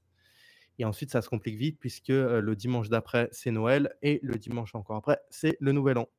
Donc, Donc concrètement, il ne reste qu'une seule fenêtre de tir pour voter avant la fin de l'année. Sinon, on est, forcément l'année prochaine. Ouais, et c'est dimanche. Et bon, compliqué. Là, je regardais pendant que tu nous expliquais les SAD si j'avais des nouvelles, parce que la, nouvelle pourrait tomber aujourd'hui ou demain, comme je vous le disais, et toujours rien. Et eh bien justement, toujours rien. Vous voyez où on en est arrivé Vous voyez à quel point c'est compliqué Alors, c'est une vraie guerre politique. Il y a d'autres enjeux, vous le voyez, forcément. Il y a beaucoup d'intérêts qui sont en jeu aussi. Vous avez compris ce que je cachais derrière le mot intérêt. Hein. Ils sont. Euh, voilà. Euh, et on l'a évoqué hein, tout à l'heure, Nostromo posait la question, ça va, ça arrive dans une période, alors sportivement compliquée. Euh, Vincent vous l'a dit, Boca a perdu la Libertadores, Boca a fait all-in sur la Libertadores, donc c'est complètement ramassé sur le dernier tournoi. Boca ne jouera pas la Libertadores l'année prochaine, mais la Sudamericana. Alors, ils resteront quand même à jouer une compétition continentale. Tu le disais, Vincent euh, sous Macri, ils l'ont gagné, la Sudamericana. Donc, euh, elle, compte quand même. Financièrement parlant, c'est pas la même histoire quand même, faut le dire. C'est comme quand vous passez de la Ligue des Champions à l'Europa League. C'est pas la même échelle d'argent, mais c'est le même principe. Hein. Dans vos budgets, c'est pas du tout la même chose. Euh, il y a cette période compliquée en termes sportifs, donc qui vient, voilà, elle est déjà compliquée, sportivement parlant, avec beaucoup de questions qui se posent sur les joueurs et tout et tout. Comment, on va évoquer les conséquences, hein, comment pour le club, euh, ce contexte actuel se fait que bah, pour l'instant, il n'y a pas de nouveau président, quel qu'il soit en fait, hein, j'ai envie de te dire. Euh, comment Boca peut ne pas être impacté euh, par ce qu'il se passe, comment Boca presque peut s'en sortir euh, pour aborder la saison prochaine. On rappelle qu'on a, euh, on rappelle juste, et après je te laisse euh, y aller, le prochain tournoi, on va repartir sur une Copa de la Liga, hein, parce que bon, on va pas rentrer dans le détail, mais l'AFA se dit j'en ai marre de voir tout le monde qui s'en fout, je vais la mettre en début de saison. Bref, ça marchera pas. Mais bon, bref, la Copa de la Liga reprend dernière semaine de janvier. donc c'est dans un mois et demi. Hein. Donc, il y a un mois et demi pour construire l'effectif, concrètement. Euh, comment Boca peut s'en sortir concrètement de cette situation? Alors c'est toute la difficulté, c'est-à-dire que d'un côté, euh, si c'est Macri, l'entraîneur sera Palermo. Ça, c'est officiel. Si c'est Riquelme, l'entraîneur devrait être euh, Martinez, donc ex, ex-entraîneur de qui a démissionné récemment. c'est un secret de polichinelle, c'est pas, c'est pas officiel, mais on est quasiment certain que ce sera lui. Paul Bismuth a tout à fait, bien poser la question, vu que le mandat est passé au niveau des décisions, comment ça fonctionne? C'est ce que ce que je vous disais, en fait, heu, lors de la conférence de Macri, j'ai insisté dessus. Macri a dit qu'il ne souhaite pas que les dirigeants actuels continuent à diriger le club avec un mandat expiré, parce qu'ils pourraient faire n'importe quoi avec l'argent. Sauf qu'en fait Ou parce qu'il voudrait surtout pas on se ré s'il gagne, il en fait, après il y a un côté, tu vois, on critique beaucoup Macri, mais sur le côté là, je vais pour le coup, je vais le défendre. Heu, s'il venait à être élu après cette période de transition, il peut pas assumer tous les choix qui vont être faits par le le le tu vois ce que je veux dire? C'est-à-dire que ceux qui vont décider dans les jours ou dans les semaines qui viennent, si on imaginons que les les élections ont lieu en mars. C'est fou, mais c'est possible. Il y a un monde dans lequel c'est possible. Heu, celui qui va arriver au pouvoir à ce moment-là va devoir assumer toutes les décisions qui ont été prises entre aujourd'hui et mi-janvier concrètement, dans le mois qui arrive. Donc la question de Macri, pour le coup, on sait qu'elle est pas désintéressée, mais si elle l'était, elle pour enfin, si elle pouvait l'être, elle serait pertinente parce que qui qui que ce soit au pouvoir, il va devoir assumer ce qui va être décidé là. Donc qui qui va décider là concrètement? Tout à fait. Bah, là, en fait, on a un précédent. Déjà, on va attendre, on va attendre la réponse avant de dire quoi que ce soit, mais on a des on a des précédents importants, à savoir Independiente. On avait fait, pas on n'avait pas fait un 9-10 exclusivement sur ça, mais on avait parlé de la chute aux enfers d'Independiente et dedans, on en parlait un petit peu. Heu, Moschano, il est resté plus d'un an, alors que le mandat était expiré. Donc on peut se dire, il s'est passé un peu la même chose à San Lorenzo également. On peut se dire, selon toute vraisemblance, si on suit ça, Riquelme devrait pouvoir annoncer son nouvel entraîneur et heu, faire son mercato. Le problème, c'est qu'en face, heu, cette fois-ci, c'est un peu plus solide que que ce qu'on avait, heu, en face, lors des élections à Independiente ou à San Lorenzo. Là, on a on a vraiment quelqu'un de très puissant qui a le bras long et qui peut, faire une autre demande en justice pour bloquer tout ça. Sauf qu'en fait, du côté des supporters, il y a un gros problème, c'est-à-dire que non seulement ça commence à à agacer, heu, tout le monde, à part les trolls, heu, du style, heu, la Macrineta, parce qu'en fait, heu, q Boca perd. Boca perd. Ah oui, complètement. S'il y a y a aucun gagnant et pire que ça, le le club est vraiment en train de perdre. Qu'est-ce qu'on va faire? On va encore poursuivre en intérim? Heu, on va se retrouver avec Heron, là encore, heu, pendant 2 mois? Ah puis c'est surtout Enfin c'est non. surtout c'est surtout que tu ne construis pas ton effectif avec, heu, Voilà, avec, c'est ça. hem, quel qu'il soit. Parce que tu pourrais te dire dans l'absolu, la solution la plus, enfin je sais même pas si c'est une me la meilleure solution, c'est limite tu mets le club sous administration. Mais, heu, c'est pas possible, tu peux pas construire, tu peux pas construire.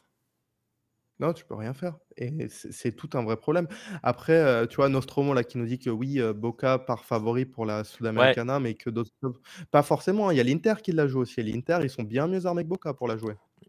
ouais, il y a Corinthians aussi, heu, Corinthians, j'ai plus de doutes, heu, à ce niveau-là, ouais, enfin il y a les faut brésiliens faut quoi. voir comment oui, Enfin voilà, ouais, Corinthians c'est ça, il y a quand même Corinthians quelques sans bons être fou, ils ont brésiliens. fait un parcours en Sudamericana, hein. Oui, mais bon, tu vois, bah, rien contre, heu, Estudiantes, ils passent, heu, par miracle, contre Newell's, pareil, heu, le Ouais, match ouais, mais bon, tendu, mais ils passent quand même parce Boca, que on sait ce que ça fait, hein. Mais, heu Voilà, ouais, ouais. Mais bon, oui, oui, sur le papier, Boca est le premier favori pour la prochaine Sudamericana, mais sur le terrain, les autres clubs voudront jouer crânement leur chance. Quand tu joues la Sudamericana et que tu as Boca parmi tes adversaires, tu vas avoir envie de te donner à fond. Euh, la tâche sera clairement pas facile pour Boca, encore moins s'il n'arrive pas à construire un effectif pour la Sudamericana, sachant qu'à la base, euh, et on disait, favori, je suis pas sûr à 100%. Après, ça reste Boca, hein, donc l'ADN continental fait que ils sont dans les prétendants au titre. Ça, c'est une certitude. Mais euh, parce que c'est Boca. Euh, mais justement, en plus, il y a cette difficulté-là. On parle de Sudamericana, il y a cette difficulté-là parce que, et c'est ce que je disais tout à l'heure, quand vous jouez la Libertadores, c'est plus facile d'attirer des joueurs que quand vous jouez la Sudamericana. Et même quand vous vous appelez Boca, il faut dire les choses très clairement. Donc, dans une construction d'effectifs, ça, plus ça, plus ça, plus ça, ça rend la tâche encore plus difficile pour le Boca à venir. Est-ce qu'on peut craindre le pire concrètement pour Boca pour, euh, pour la saison prochaine? Alors le pire, je ne sais Enfin, le pas pire, euh, on va pas, on que va pas aller, on va pas jouer les Cassandres ou les, les apologues, euh, on va pas faire l'apologie de la catastrophe en disant il risque de descendre, ça arrivera jamais ça. non, Mais euh, est-ce qu'on peut retourner sur une saison, euh, bah, j'ai presque envie de te dire anonyme? Ben, comme tu le disais tu disais: «Il y a un monde».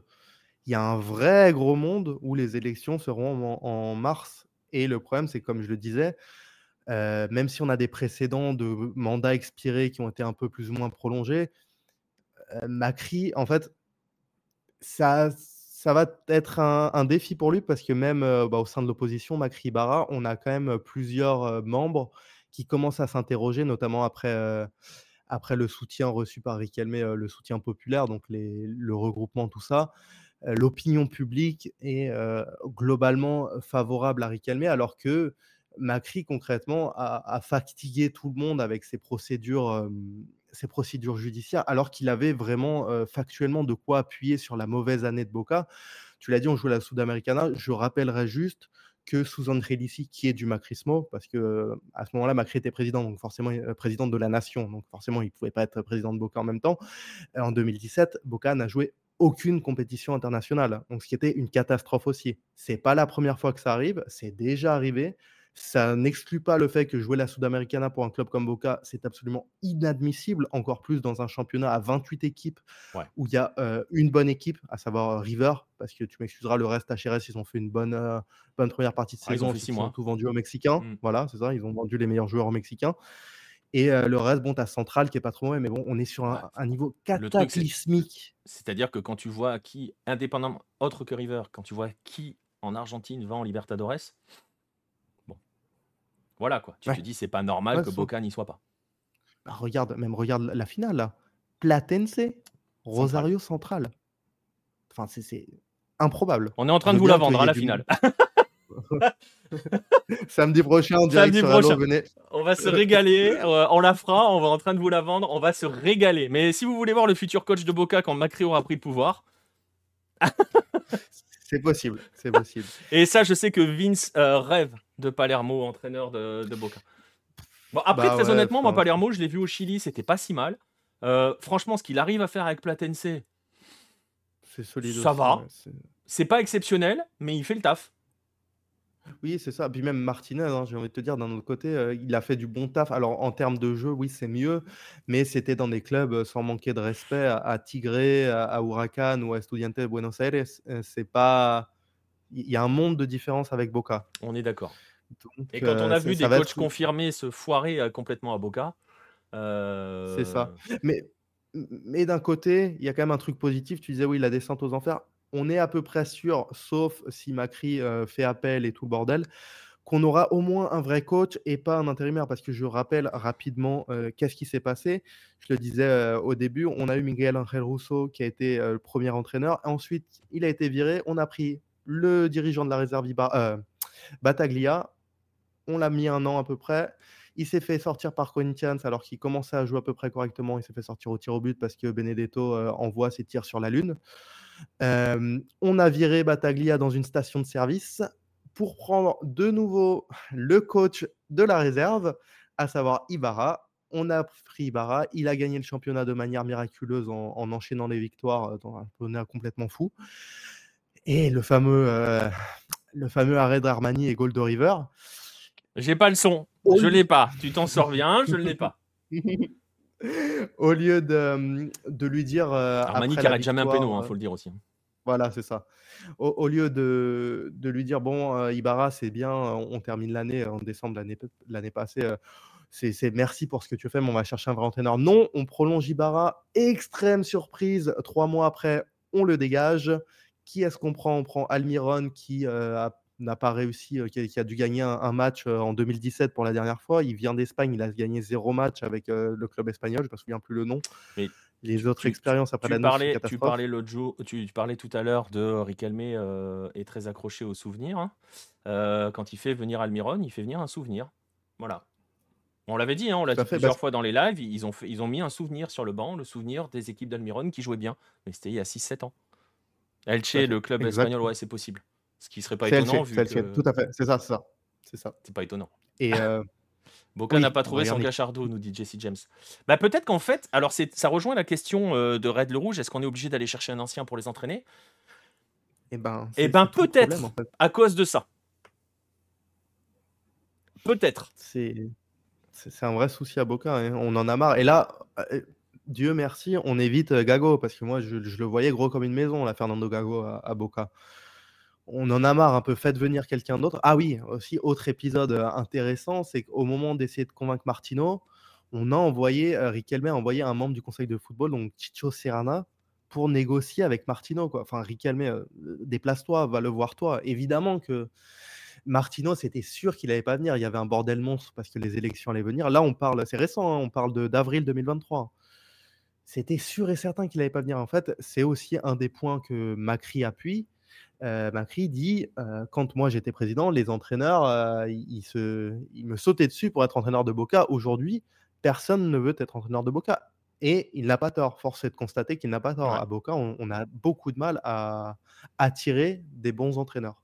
Ouais, et voilà. Et, euh, bon, après, ça restera la question. On verra bien. hein. Vous voyez que Boca est dans une espèce de. Voilà, navigue en eau trouble. C'est pas mon rêve hein, que Boca descende. De toute façon, au raid, ça n'arrivera jamais. On va pas se mentir. Hein, euh, ça peut pas arriver. Franchement, là, pour le coup, j'essaie même pas de déclencher un effet à ou quoi que ce soit. Ça peut juste pas arriver. Dans un championnat à 28, tel qu'il est gaulé, euh, très honnêtement, on trouvera toujours trois équipes vraiment pires que Boca. et sans forcer, Euh, hein, ouais, sans avoir à chercher bien loin. Donc, trois euh, sur équipes ça, on est pires, tranquille. t'en enlèves, Hein? T'enlèves un dessin. Je dis trois équipes pires, en plus t'enlèves un descenso en plein milieu de la Ouais, ouais, ouais. temporada. Non, non, il y a y a, il y a aucun risque, de. euh, vraiment aucun risque. Euh, euh, imaginez un retour aux affaires de Carlos Bianchi, ça n'arrivera pas. Euh, Gago, c'est le moins dégueulasse, je suis totalement d'accord. Euh, on n'est pas d'accord avec Vince sur Gago. Mais moi je suis d'accord, pas sur la durée, mais euh, sur, du, sur une saison et demie, une, une ou deux saisons, ça peut le faire. Carlitos, ouais, bon voilà. Crespo est libre, enfin Crespo à Boca, je crois pas quand même. Non. Crespo a fait des pieds et des mains pour essayer de prendre d'a- d'arriver à la place de De Michelis quand ils ont choisi pour faire l'après Gachardo. Ça n'a pas marché. Je ne serais pas étonné que ça soit le prochain River. Mais, euh, mais voilà. Ils prendront le sélectionneur euh, Scaloni. Je suis pas sûr que Scaloni ait envie d'aller s'emmerder à Boca. hein, euh, Ouais, moi non plus. donc voilà. Mais bon, vous voyez, donc on en est là sur Boca, on en est, euh, on en est sur cette période d'incertitude qui en plus, et c'est souvent lié en fait, hein, c'est assez, enfin je sais pas si c'est rigolo, mais c'est c'est pas une coïncidence en fait, que quand c'est le bazar sur euh, les en coulisses, c'est aussi le bazar sur le terrain. Euh, et donc euh, tout est lié, forcément. Euh, on va voir comment ça va avancer cette histoire. On va voir si ça va avancer surtout dans le bon sens pour Boca, parce que on se plaint quand même assez souvent avec Vince et tous ceux qui suivent l'Argentine que très franchement, bah, on n'a pas peur, on le dit, on n'a pas peur de le dire. Quand vous regardez des matchs de foot du championnat d'Argentine, c'est pas parce que vous aimez le foot, c'est parce que vous aimez l'Argentine. Euh, Oui. dans la grande majorité des cas, si vous aimez le foot, vous regardez pas, euh, je vais être méchant, mais vous regardez pas Arsenal Tigré, quoi. Euh, bon, même quand vous aimez l'Argentine, vous regardez pas trop ça. Mais, mais, mais bon, mais, mais bon, voilà, on a besoin de clubs comme Boca euh, tout en haut, quoi. On a besoin de ça. On est sur un championnat à 28 qui est horrible. Euh, on a besoin que les locomotives soient là, concrètement. Question intéressante de Independenza. Ouais. Euh, vous avez évoqué le noyau dur de la Barra, il supporte Macri ou Riquelme? Euh, le, la Barra est totalement en faveur de Riquelme. D'ailleurs, euh, lors de sa conférence, euh, Ibarra a dit que ceux qui s'étaient rendus à la manifestation de Riquelme, c'était des Kirchneristas, donc le, le parti politique, cette fois euh, politique nationale, euh, opposé à- au pro, donc à, à Macri, et euh, la Barra Brava, pour, euh, pour la petite anecdote. Donc euh, oui, oui, la Barra. D'ailleurs, euh, Diceo devait se présenter en tant que président, hein, il l'avait annoncé. Bizarrement, il ne va pas trop se présenter. Bizarre. Bizarre. Je ne sais pas pourquoi. Mais donc, concrètement, la je- Barra est derrière Riquelme. Voilà. Donc on se retrouve avec Ce la est- Barra derrière Riquelme. Euh, en termes de, pour bien conclure sur les forces en présence, on a Riquelme et la Barra derrière lui et- et une partie, une grande partie des sociaux hein, quand même, puisqu'il est quand même le, il reste le favori Ouais. des élections. Tu l'as déjà dit, mais on Tout va fait. quand même le rappeler. Et donc en gros, on a une lutte entre les sociaux, la Barra qui pousse Riquelme et euh, les pouvoirs politiques. Parce que vous avez bien compris qu'il n'y a pas que le pouvoir politique de Buenos Aires, enfin de Caba, mais il y a aussi le, le plus haut sommet de l'État qui pousse derrière Macri. Donc on se retrouve euh, avec euh, cette guerre entre... alors pour le coup, tu vois, je, rigolais sur le côté le club du peuple, euh, si ça devient une SAD, on est un petit peu quand même le peuple contre le pouvoir. hein. Tout à fait. Et j'irai même plus loin, j'avais noté ça, j'ai oublié d'en parler. Euh, j'ai fait une petite liste de toutes les, toutes les interventions contre Boca qui ont lieu cette année. Donc il y en a trois principales qui ont été effectuées toutes par la même personne, à savoir Celsa Ramirez, qui est euh, très proche d'Angelici. Donc premièrement, elle a, elle a essayé d'avoir... euh, ah, comment on dit ça? J'ai oublié en français. euh, interpeller. Enfin, tu sais, quand tu veux aller chez quelqu'un et prendre des documents. Comment on appelle ça? Perquisition. Perquisition, voilà. Donc perquisitionner le, le frère de Riquelme pour des supposés reventes. Donc le 4 février, on a eu la, la fermeture d'une partie de la Bombonera, donc la partie Vicitente sur le, le troisième anneau en fait. Euh, pour des raisons supposées de déficience du bâtiment. Donc ça a duré quelques temps. Il y a eu des inspections, ça a été rouvert, même si euh, pas la capacité totale.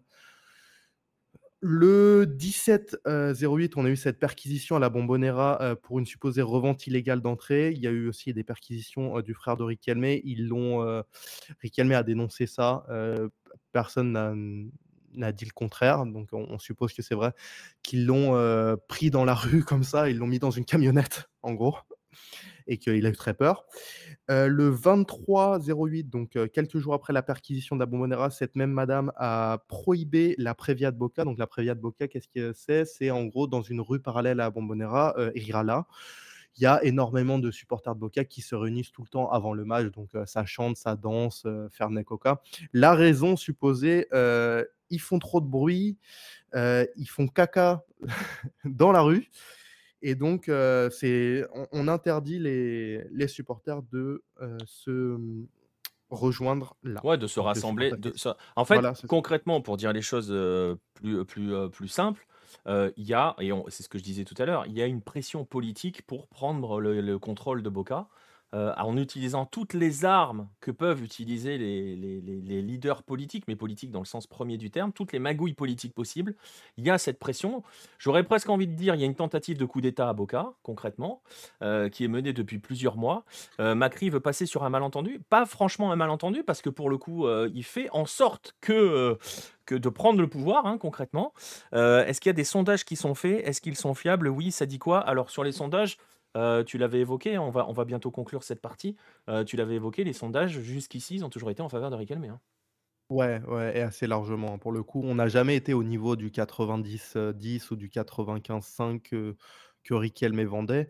Mais la plupart des personnes, comme je vous le disais, en fait, c'est ce qu'a fait Riquelme, c'est pas terrible, mais c'est pas non plus catastrophique. On est très loin de, de Passarella à, River, par exemple. Et en fait, euh, la, plupart des sociaux veulent euh, que le club reste aux sociaux. En fait, el club es de los socios. Et en gros, si Macri vient, ça va se transformer en ça, il ne le dit pas directement, mais c'est pour ça que la plupart des sociaux restent, restent attachés à ce modèle. moi, j'en fais partie, par exemple. Moi, je, si j'avais une troisième option viable, évidemment, je la prendrais, mais là, bon, je ne vais pas aller voter parce que je ne vais pas me déplacer à Buenos Aires, surtout qu'on n'a pas la date. Heureusement que je n'avais pas réservé d'ailleurs.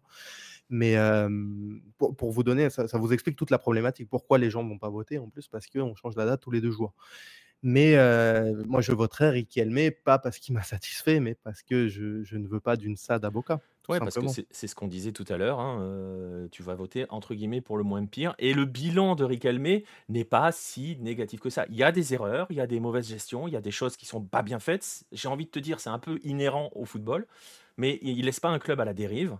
Ne faut pas abuser non plus. Il y a un échec, Vraiment, clairement, mais on a le droit d'avoir des échecs en matière de football, ça existe, ça fait partie de l'histoire des clubs, euh, mais on n'est pas clairement pas dans la dimension Passarella. Mais vraiment, voilà, si on doit conclure pour bien résumer tout cela, euh, et pour le coup, euh, voilà, on est vraiment sur comment le peuple va réussir à résister aux puissants, et donc en conservant, en conservant son club, en conservant Boca, comment le, club, le peuple va pouvoir réussir à conserver son club euh, Ou est-ce que les puissants, entre guillemets, euh, vont réussir leur, euh, leur, opération, leur OPA, leur coup d'État, vous l'appelez comme vous voulez. Mais voilà, tel est tout l'enjeu de ces élections qui sont toujours pas finies et qui sont pas prête d'être terminée. Euh, on le disait tout à l'heure, si ça se trouve, ça va se terminer en mars, cette histoire. Donc voilà, voilà un peu. C'est pour ça qu'on voulait prendre le temps aussi. On a mis, euh, oui, on a mis bien le temps, mais euh, c'est complexe. Il fallait, j'espère que ça a été suffisamment clair pour tout le monde.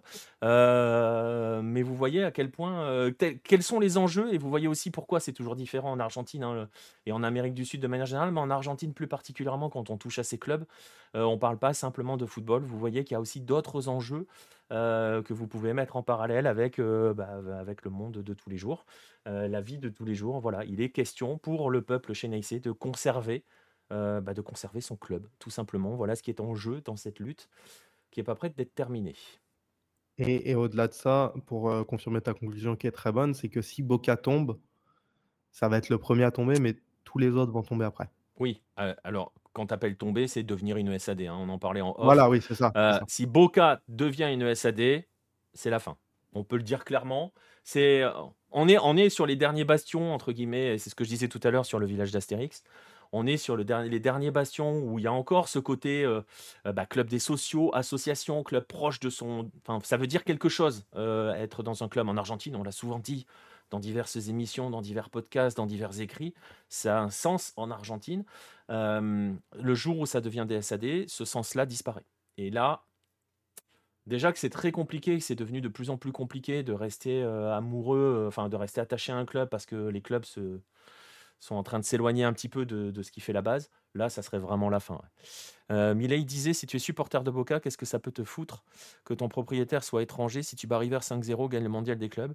Ou tu préfères continuer avec cette misère, ce football toujours plus mauvais, perdre 4-0 contre Milan et rester national et populaire? Ouais, c'est exactement ça, euh, Jesse James. C'est les propos, voilà, tu fais bien de le dire.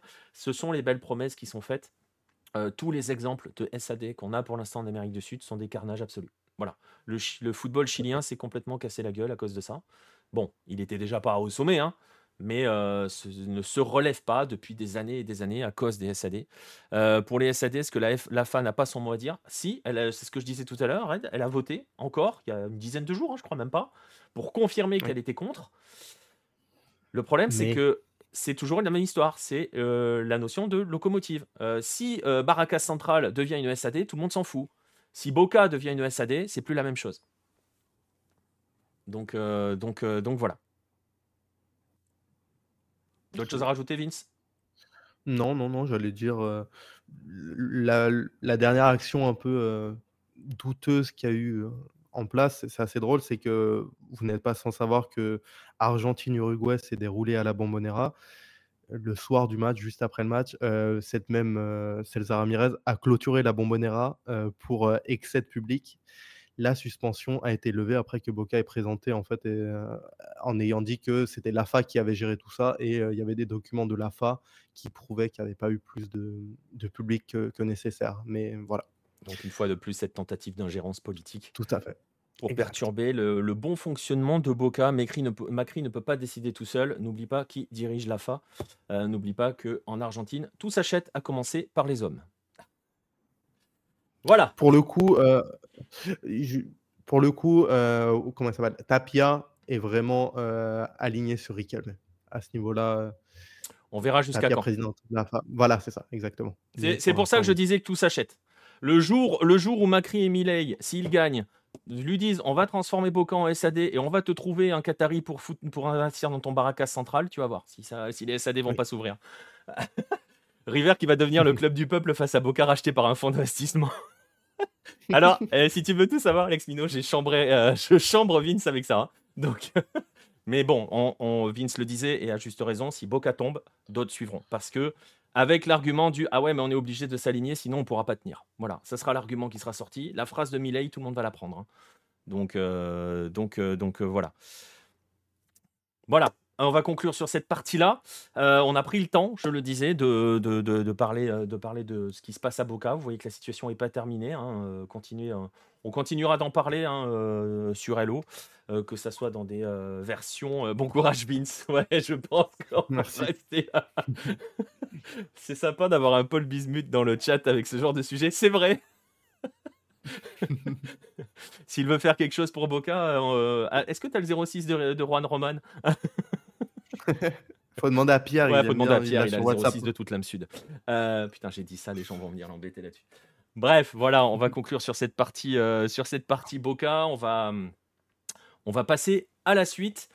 On va passer à la suite, donc, qui est, euh, on va faire un petit, parler un petit peu de cette Coupe du Monde. euh, j'ai plus de jingle, voilà, je sais, j'ai pas de jingle, je les ai pas mis.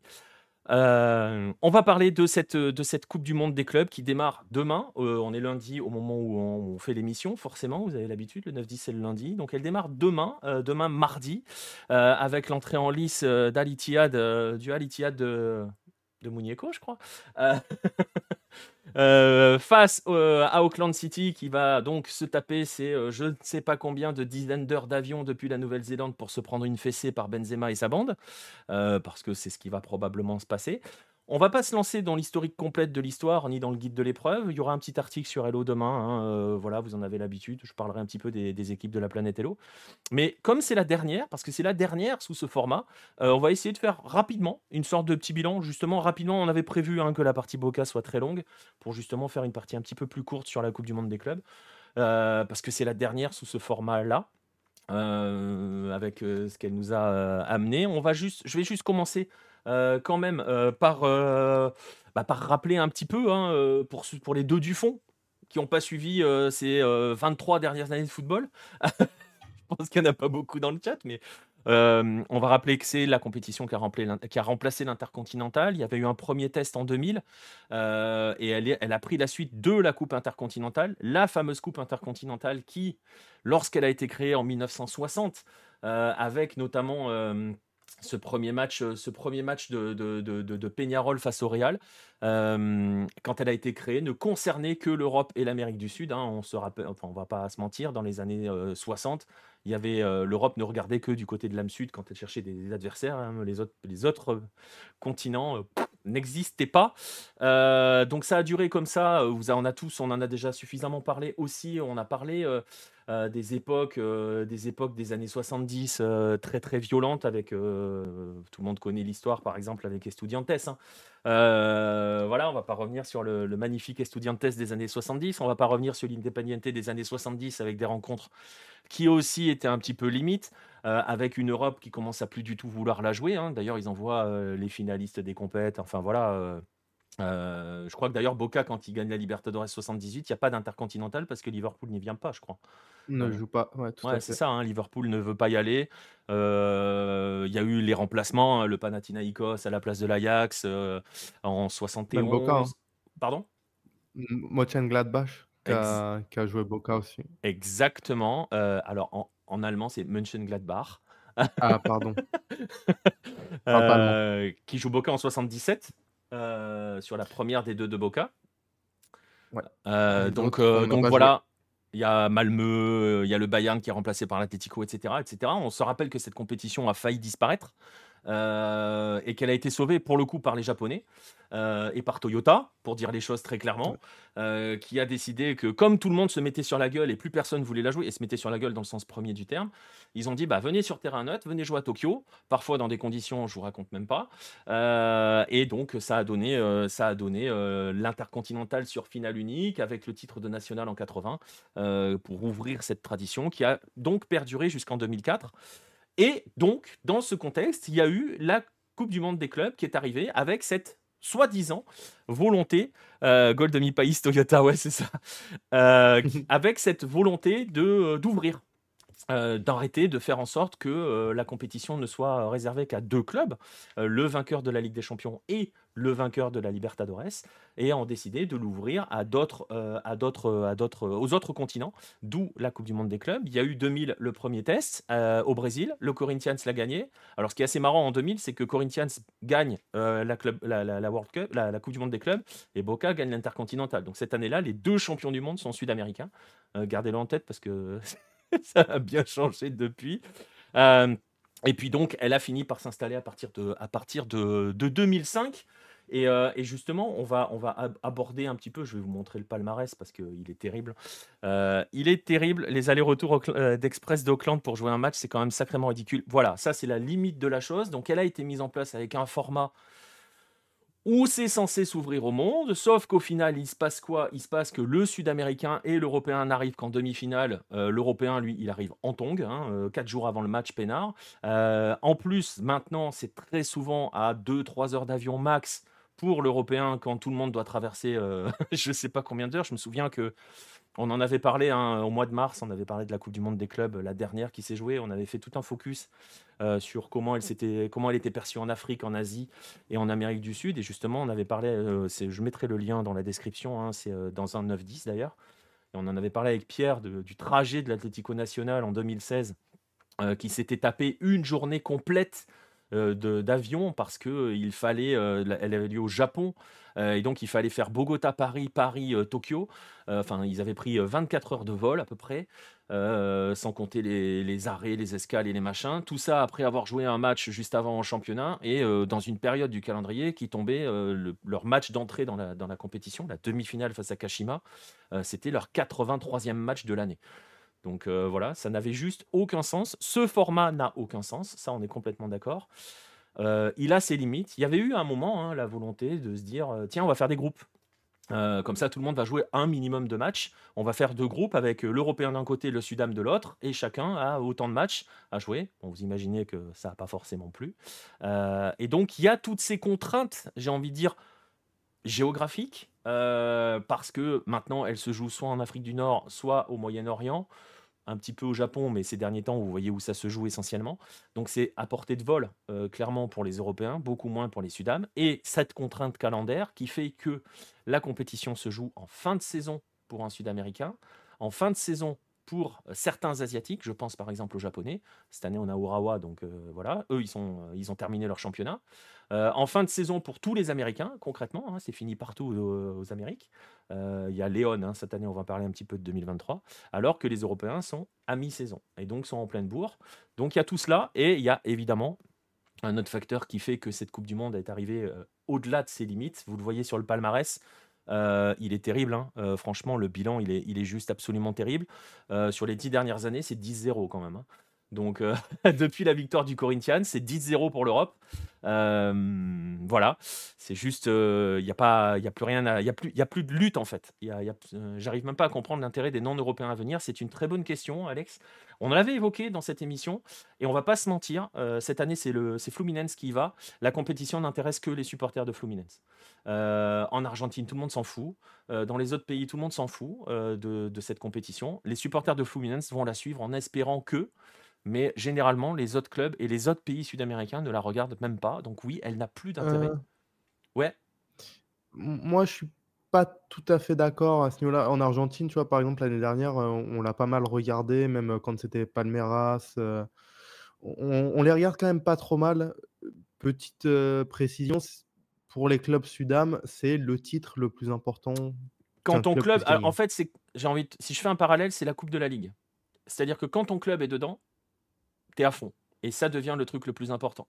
La, la vitrine mondiale, nous, je me souviens, on avait, fait on avait été voir l'América en 2016 quand il se préparait, entre guillemets, à aller à la Coupe du Monde.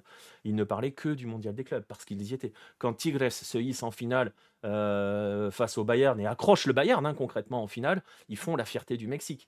Mais en gros, tant que ton club y est, voilà. Mais si ton club y va et se ramasse en demi-finale ou avant, parce que ça arrive parfois, enfin non, ça peut pas arriver avant la demi-finale quand tu es sud-américain, bah finalement on finit par l'oublier quoi. On finit par se dire quand River se ah. prend une branlée face au Barça. Ouais, mais c'est parce que ah oui, en 2015 tu veux dire parce que là j'allais dire tu vois genre Flamengo ils se font toujours troller hein, pour Les Brésiliens c'est différent. Je vais mettre les Brésiliens à part. Même les Argentins aussi hein, je te dirais que Écoute ça je sais pas. Après euh, franchement la dernière les Ça dépend des communautés aussi. Quand, quand, quand River se fait sortir par Alain ça grogne. De gagner la... Ça grogne mais parce qu'ils viennent de gagner contre Boca, tu vois. ouais, euh, mais tu vois, cette, Coupe du Monde des clubs, tout le monde s'en fout en fait. Oui, parce que tu as gagné d'un autre côté. Là, la Libertadores était nettement plus important. Alors que tu vois, cette année-là, moi je me souviens très bien, euh, on parlait déjà que River de Muñeco pouvait battre le Real et pouvait être champion, tu vois. Ouais, et ils se font taper par Alain au tir au but, si j'ai bonne mémoire. Mais euh, Ouais, tout à fait, exactement. Donc, en fait, ça, ça dépend vraiment. là, pour la 2018 était quand même très particulière parce que là, oui, effectivement, quand tu gagnes la Libertadores contre ton rival maximum, tu peux difficilement faire mieux, quoi. Mais c'est en fait, c'est aussi la limite de la. Enfin, je trouve que c'est la limite, c'est-à-dire, on en revient sur l'histoire calendaire, c'est-à-dire que généralement, et c'est le cas de Fluminense par exemple cette année, en fait, tu gagnes la Libertadores et un mois plus tard, tu as le mondial des clubs. Et très franchement, ça fait juste un mois que tu fais la fête, quoi. et que tu es en roue libre total. Et donc, très franchement, le mondial des clubs, ça ne t'intéresse plus. Et vraiment, alors tu y vas en te disant, bon, si on se hisse en finale, c'est ce que je disais, le parallèle Coupe de la Ligue. Si tu te hisses en finale et que tu vas jouer le gros européen, là, ça a du sens. Quand Flamengo affronte Liverpool, bon, après, c'est particulier parce que les Brésiliens n'existent, et c'est valable pour les clubs et pour la sélection, que par la vitrine mondiale. Euh, tu vois, la Copa América, la Célessa, la les supporters, ils s'en foutent. La Coupe du Monde, ils s'en foutent pas. Euh, la Libertadores, je vais pas dire qu'ils s'en foutent, parce que par exemple, Fluminense, voilà, ils s'en foutent pas, ça a du sens. Mais si tu leur demandes de choisir, euh, bon, c'est ce qui arrivera peut-être dans les prochains formats, de choisir entre gagner la Libertadores et la Coupe du Monde des clubs, ils vont te dire la Coupe du Monde des clubs, je pense. Tu ouais, mais personne va pouvoir la gagner, tu vois, c'est un peu faussé, ça, avec le nouveau format. On, la gagne déjà pas comme ça. Donc... Euh. Eh ben, on va en parler dans un instant du nouveau format, juste pour rappeler hein, par rapport ce qui explique aussi euh, cela, et je pense que ça a aussi un effet, un impact sur l'intérêt, c'est-à-dire que quand tu sais que tu vas te faire de toute façon défoncer par l'européen, tu vas, enfin, tu vois ce que je veux dire, il n'y a plus d'ambition en fait. Si je peux faire un parallèle, parce que je, le, je, commande des matchs de Coupe de France, euh, tu vois, en France, machin, les petits clubs, euh, la seule chose qui les intéresse, c'est de jouer maintenant. C'est plus de faire une épopée et de se dire tiens, on peut peut-être renverser des gros parce que tu sais que si à un moment tu as le PSG sur ta route, t'es mort. Mm. Euh, et donc tu pourras pas passer si tu t'appelles, euh, je sais pas, n'importe quel petit club. Et là, c'est la même histoire. Les matchs sont plus équilibrés qu'il n'y paraît au final. Sur les dernières finales, oui. Très franchement, oui. les Brésiliens, de toute façon, il y a toujours un équilibre quand c'est les Brésiliens. Euh, les dernières, euh, enfin bon, River, quand ils se sont hissés sur la dernière finale qu'ils ont fait, je suis désolé, il n'y a pas photo. Hein. Euh, ils en prennent que 3 face au Barça, ils peuvent en prendre le double. Hein. Donc, et le Barça joue avec les mains dans les poches. Hein. Bon, après, c'est un Barça injouable. Le Barça 2015, quoi. Ouais, c'est un Barça injouable. Mais, mais voilà, voilà. Flamengo, Liverpool, Palmeiras, Chelsea, je suis d'accord. Tu peux même mettre Bayern Tigres, qui était, qui était plus accroché que prévu. qui était pour le coup assez intéressant. C'est vrai que pour le coup, c'était assez intéressant. mais mais, euh, mais voilà, vous allez toucher un petit mot sur les U17, vous l'avez fait avant? Non, non, non, non, on n'a pas parlé des U17 euh, euh, Independenza. Et je ne sais pas si on en parlera. Franchement, je ne sais pas si on aura le temps d'en parler. mais voilà, il y a ce côté un petit peu, la sensation aussi très. Enfin, il y a un petit peu de fatalisme. Je le disais, on est sur un 10-0. si en étant. parce que, en fait, le moment où tout a changé, c'est Larry Bosman. Hein, on va pas se mentir. Euh, qui a euh, accentué, euh, accentué les inégalités à la fois financières, enfin surtout économiques, qui font que depuis l'Europe pille systématiquement. On va faire la bise à Kendry Paez et à Hendrik, qui joueront quasiment pas de Libertadores et qui joueront à Chelsea et au Real. Voilà, qu'on verra quasiment pas sur le continent. donc il y a ça. Et si je, on regarde le bilan depuis Larry Bosman, 23-5 pour l'Europe. Voilà. On, en terre, si on mélange les dernières intercontinentales et, euh, et, les, euh, et les dernières euh, Coupes du Monde des clubs. c'est pas compliqué, hein, les, les, vainqueurs, on les compte donc sur les doigts d'une main, sachant qu'il y en a un qui a fait le doublé, c'est Boca. donc, Et puis regarde le match contre le Bayern, quoi. Enfin, se fait voler d'une force. Voilà. Si en plus tu as des petits soucis de, d'arbitrage, C'est ça. ça aide pas non plus. Mais en fait, on est vraiment pour le coup. Euh, alors c'est marrant parce qu'on parlait de la lutte euh, avec les élections de Boca, on parlait de la lutte du. Le peuple veut garder euh, son club par rapport aux puissants. On est aussi dans cette lutte des petits contre les puissants avec tout ce que cela signifie derrière. Les Brésiliens sont moins petits que les autres, on va pas se mentir. Euh, ils sont les puissants en âme sud, c'est aussi peut-être pour ça qu'ils ont plus de chances de rivaliser. Euh, mais voilà, alors on va voir hein, pour cette année, je vais vous montrer quand même euh, cette année. Alors c'est pas ça que je voulais vous montrer, c'est surtout ça, le programme de cette, compétition, de cette compétition cette année. Ça démarre donc ce mardi avec Al qui va jouer contre Auckland City. Voilà, on, a l'habitude hein, de croiser Auckland City, c'est toujours joli, mais ils vont se faire déchirer, on le sait. En plus, euh, à bon voilà. Donc euh, voilà, la dernière superstar à avoir joué la Coupe du Monde des clubs, Neymar en 2015. Euh, dans quel sens Independenza Dans le sens à y avoir pris part? Bah non, Ronaldo met un triplé quand le Real. quand est-ce que le Real. quand est-ce que le Real en gagne c'est pas 2018. Il gagne 1-0 contre Grêmio. Non, c'est pas 2018, justement, contre Alain que Ronaldo met un triplé euh, sur la finale J'ai un doute. Il me semble que c'est un truc comme ça. 2018, euh, Alrami. Pas 2016. 2016, c'est l'Atlético National qui se fait taper par Kashima et la finale 2016. Euh, ah, c'est peut-être 2016, t'as raison, oui, t'as raison, t'as raison, c'est 2016 où c'était accroché face à Kashima. Euh, donc voilà. Avec le club sud-américain, ah, euh, bah en même temps, les dernières stars avec le club sud-américain. Bah, Neymar en 2011, du coup. Ouais, c'est compliqué, hein.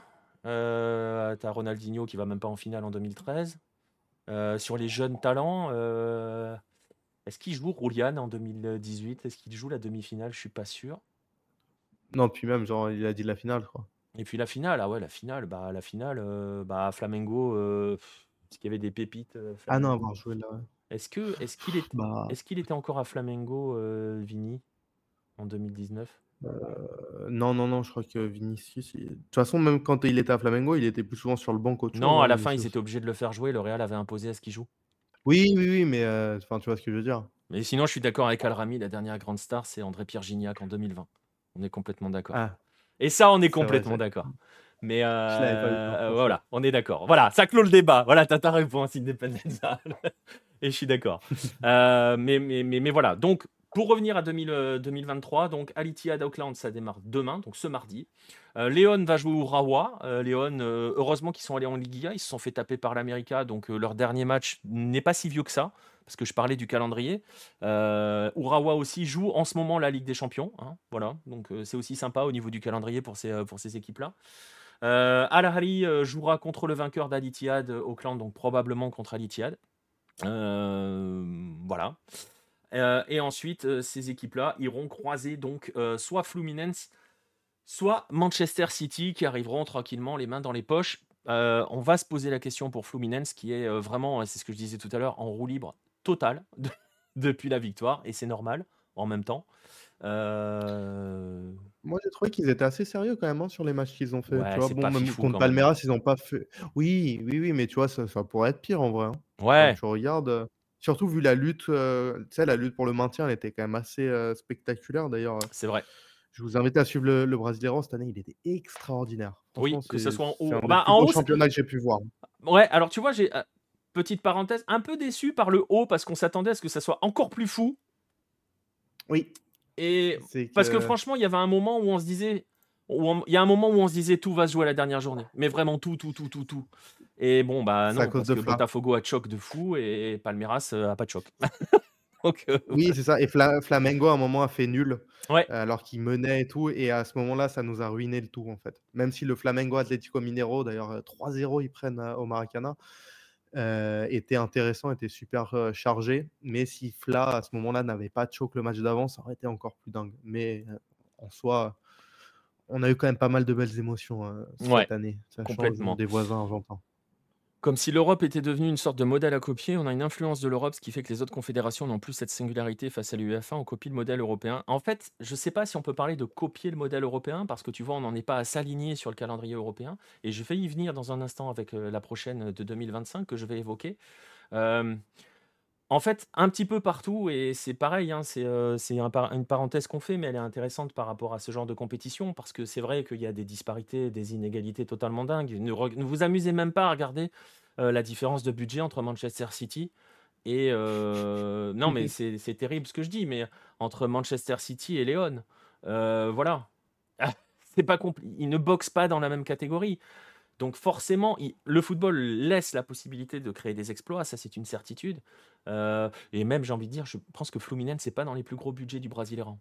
Donc euh, voilà, on est sur, on est sur quelque chose de, en termes de, et, ça c'est valable partout, quelles que soient les compétitions que l'on regarde. Nous, on suit l'Asie, on suit l'Afrique, on suit, bon, on suit surtout l'Asie et l'Amérique et les Amériques.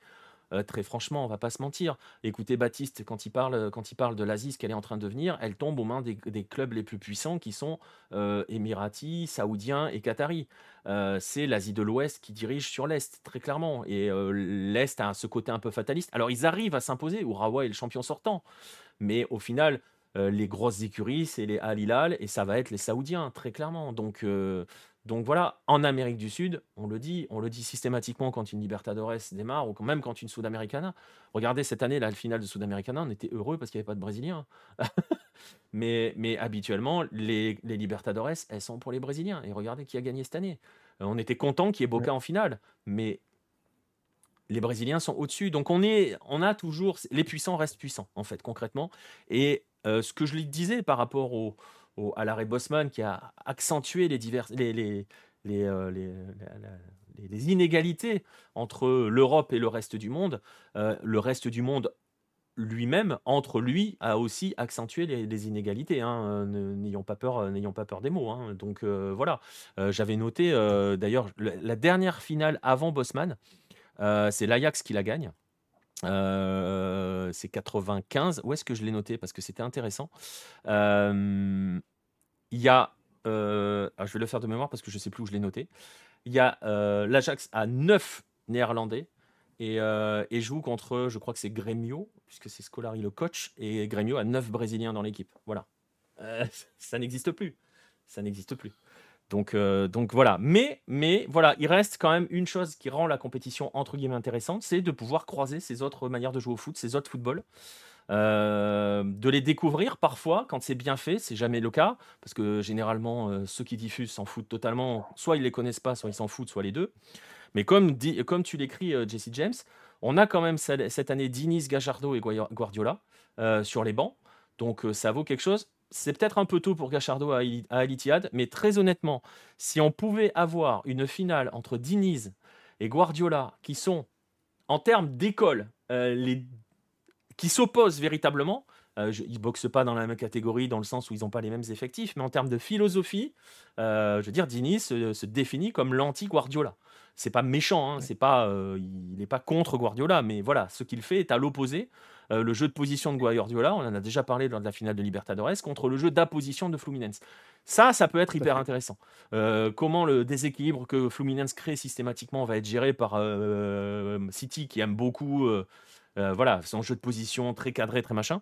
bon, il y a quand même des chances que City va mettre une grosse branlée. Mais... C'est ça, hein, quand tu regardes ce qu'ils ont fait contre Boca, en face, là, c'est pas la même chose. Bah non, c'est pas la même chose, et parce qu'on sait très bien que voilà. Mais c'est vrai que juste sur ça, ça peut être intéressant. Si on peut découvrir ces choses-là, les voir, si on peut voir des bribes de ces choses-là, ça peut être intéressant par rapport à ça. Donc c'est peut-être la seule chose d'intéressante entre guillemets sur la Coupe du Monde des clubs, la dernière sous ce modèle, parce que, parce que oui, 2025, parce que la prochaine, ça sera 2025.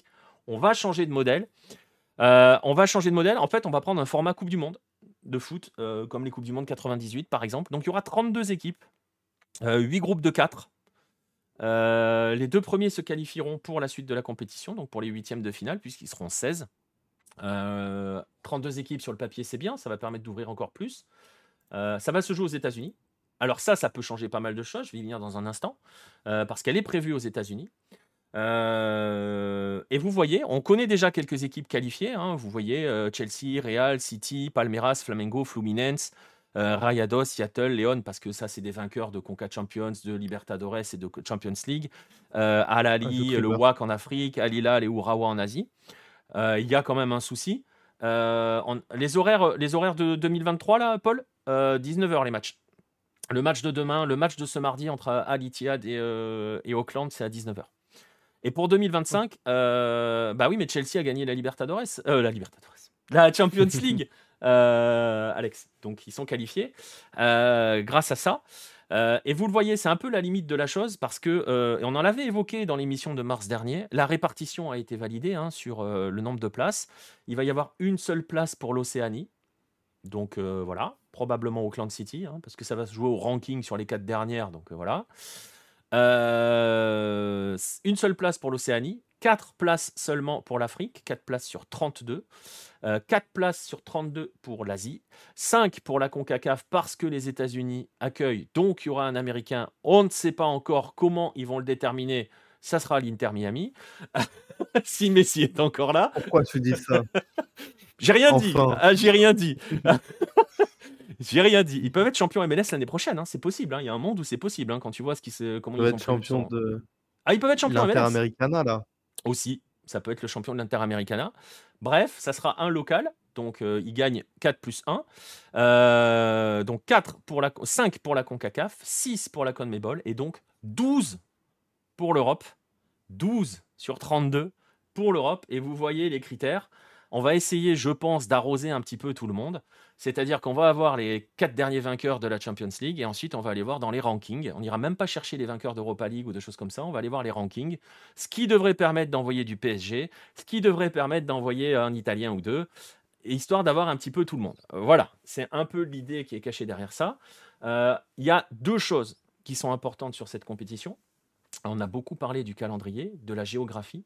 Cette compétition se jouera aux États-Unis. Donc en termes de voyage, ça va imposer d'autres contraintes aux clubs européens.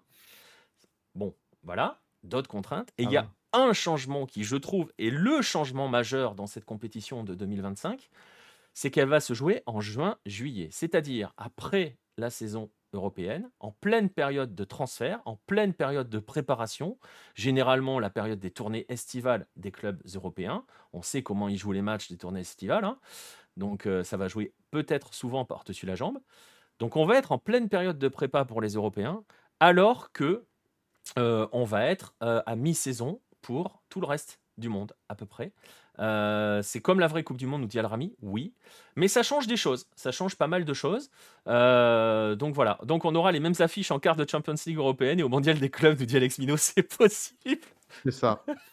Faut pas le dire. Ça.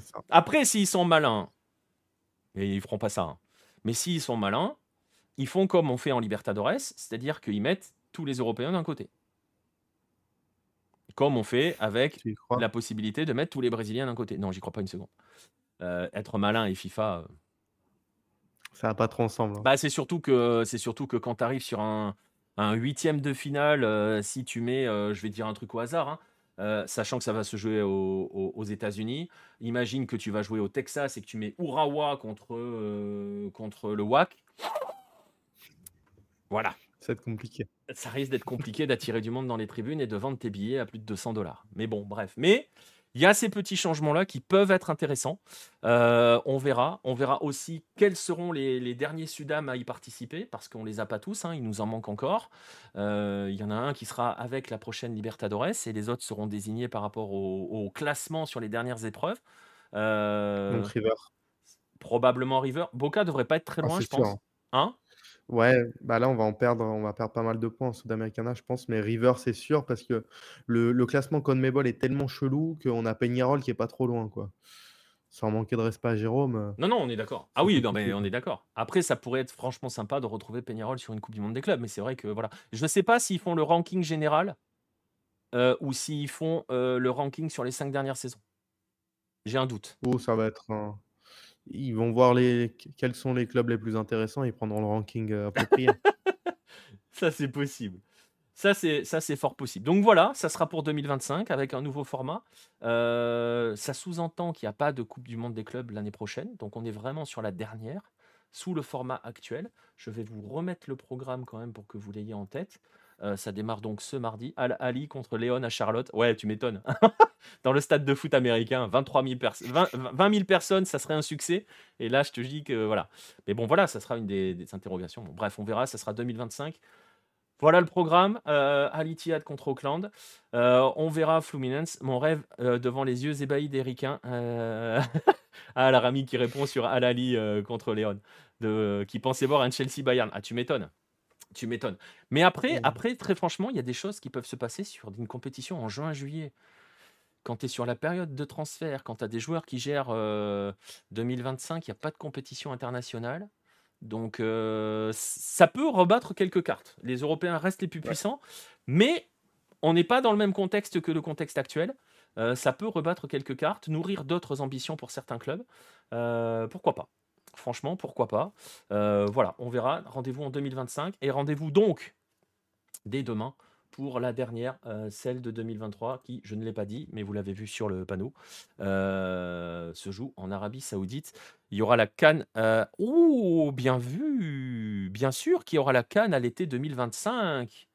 Tout à fait, j'y avais pas pensé. Ouais, ça se jouera l'été 2025. On en a parlé l'autre jour avec Farouk dans un 9-10 effectivement, il y aura la Cannes. Donc les clubs européens arriveront sans leur, euh, sans leur, euh, leur euh, contingent africain. Ça peut rebattre quelques cartes. Voilà. J'ai l'impression que la nouvelle formule sera mieux que celle-ci sur papier. Déjà, avec 8 groupes de 4, ça garantit à tout le monde un minimum de matchs. Ce qui n'est pas le cas actuel. On parlait tout à l'heure de Auckland City qui va probablement faire l'aller-retour euh, pour se faire taper par euh, Benzema et, sa bande. Euh, là, pour le coup, tu te garantis un certain nombre de matchs. Ça change l'approche aussi. donc, pour le coup, la phase de groupe, ça, ça devient intéressant. tout le monde va jouer au moins 3 matchs, quoi, concrètement. Et sur 3 matchs, il peut y avoir des accidents. Euh, donc euh, voilà, à la livre, vont se faire fumer. C'est vrai que les Africains en pleine canne. Tu as totalement raison, Al-Rami. Tu vois, j'étais en mode européocentré qui pensait aux clubs européens, mais alors oui, les clubs africains en pleine canne, Ok. Oui, ça va être compliqué. hein. Ok, c'est compliqué. Bon, euh, c'est mort, c'est vrai. Exactement. Bon, bah écoutez, on verra bien en 2025. Les... Après, la Cannes, euh, la CAF, la CAF peut encore bouger les choses. hein. On- J'ai pas les dates de la, j'ai pas les dates en tête. Euh, De toute façon, on n'a pas les dates arrêtées, je crois, de la Coupe du Monde des clubs 2025. On sait que c'est juin-juillet. Et je crois qu'on n'a pas les dates. Bref, euh, 2023, ça démarre ce mardi. Euh, C'était l'occasion voilà, de faire un petit focus, de faire un petit bilan sur, cette, euh, sur ce format qui finalement n'a pas changé grand-chose. Euh, a permis quelquefois, hein, euh, on a eu des épopées, hein, on, pense, on pense au Raja, on pense euh, euh, à Lila l'année dernière, par exemple, à Laïn qui avait tapé River. Il y a eu quelques... Tigres qui avait tapé, euh, qui avait tapé Palmeiras avant d'aller jouer euh, le Bayern. On a quand même vu, euh, au fur et à mesure des années, au début c'était très Amérique du Sud, Europe, et puis on a vu au fur et à mesure que bah, les autres continents arrivent. C'est aussi l'intérêt de ce genre de compétition parce que on le, dit souvent, par exemple, sur la Coupe du Monde. euh, par exemple, c'est beaucoup critiqué sur le passage à 48. Euh, les premières éditions, il y a des, des grandes disparités, mais ça permet aussi parfois, de, à force de jouer ces compétitions, pour certains, de monter d'un cran.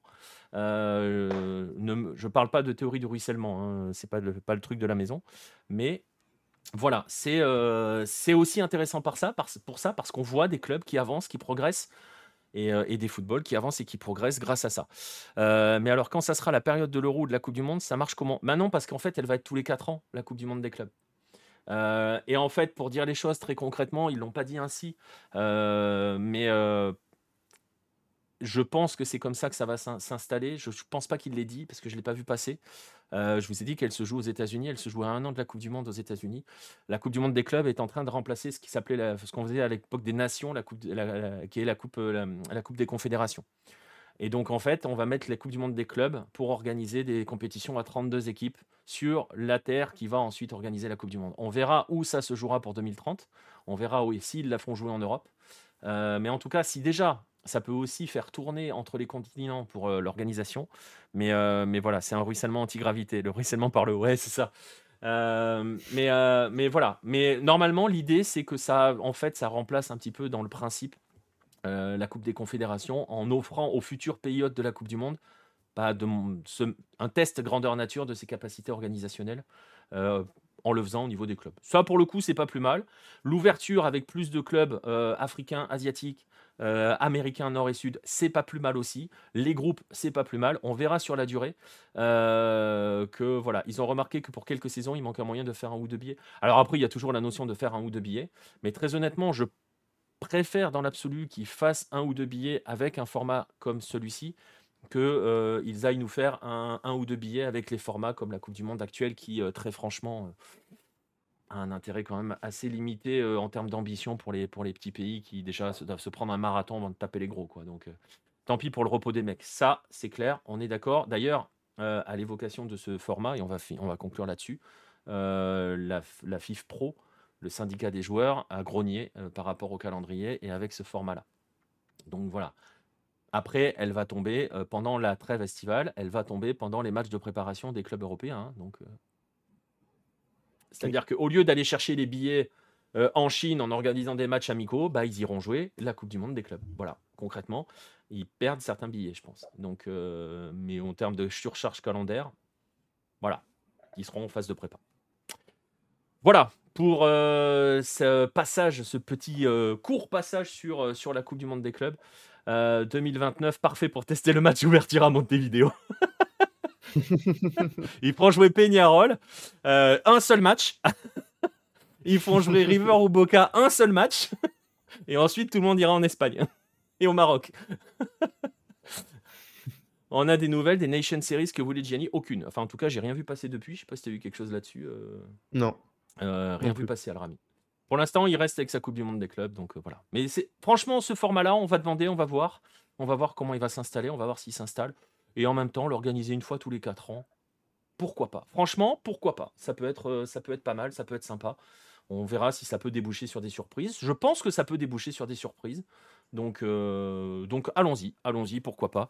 Euh, attendons 2025 et vivons, disons au revoir à ce format 2023, format qui n'est franchement plus trop d'actualité, on va dire. Voilà, on arrive au bout, on arrive au terme de cette émission. Euh, je ne sais pas si on fera un 9-10 la semaine prochaine. J'avoue, je ne m'étais pas posé la question. Ce sera la dernière avant Noël. Je ne sais pas, on verra. Il faut qu'on en discute entre nous. On va se donner quelques rendez-vous quand même euh, pour des lives. Euh, Vince, la finale Argentine, c'est samedi Dimanche? Samedi, mais je crois, non, je crois que c'est samedi soir, mais il me semble pas qu'on ait l'horaire encore. C'est la question que je me posais.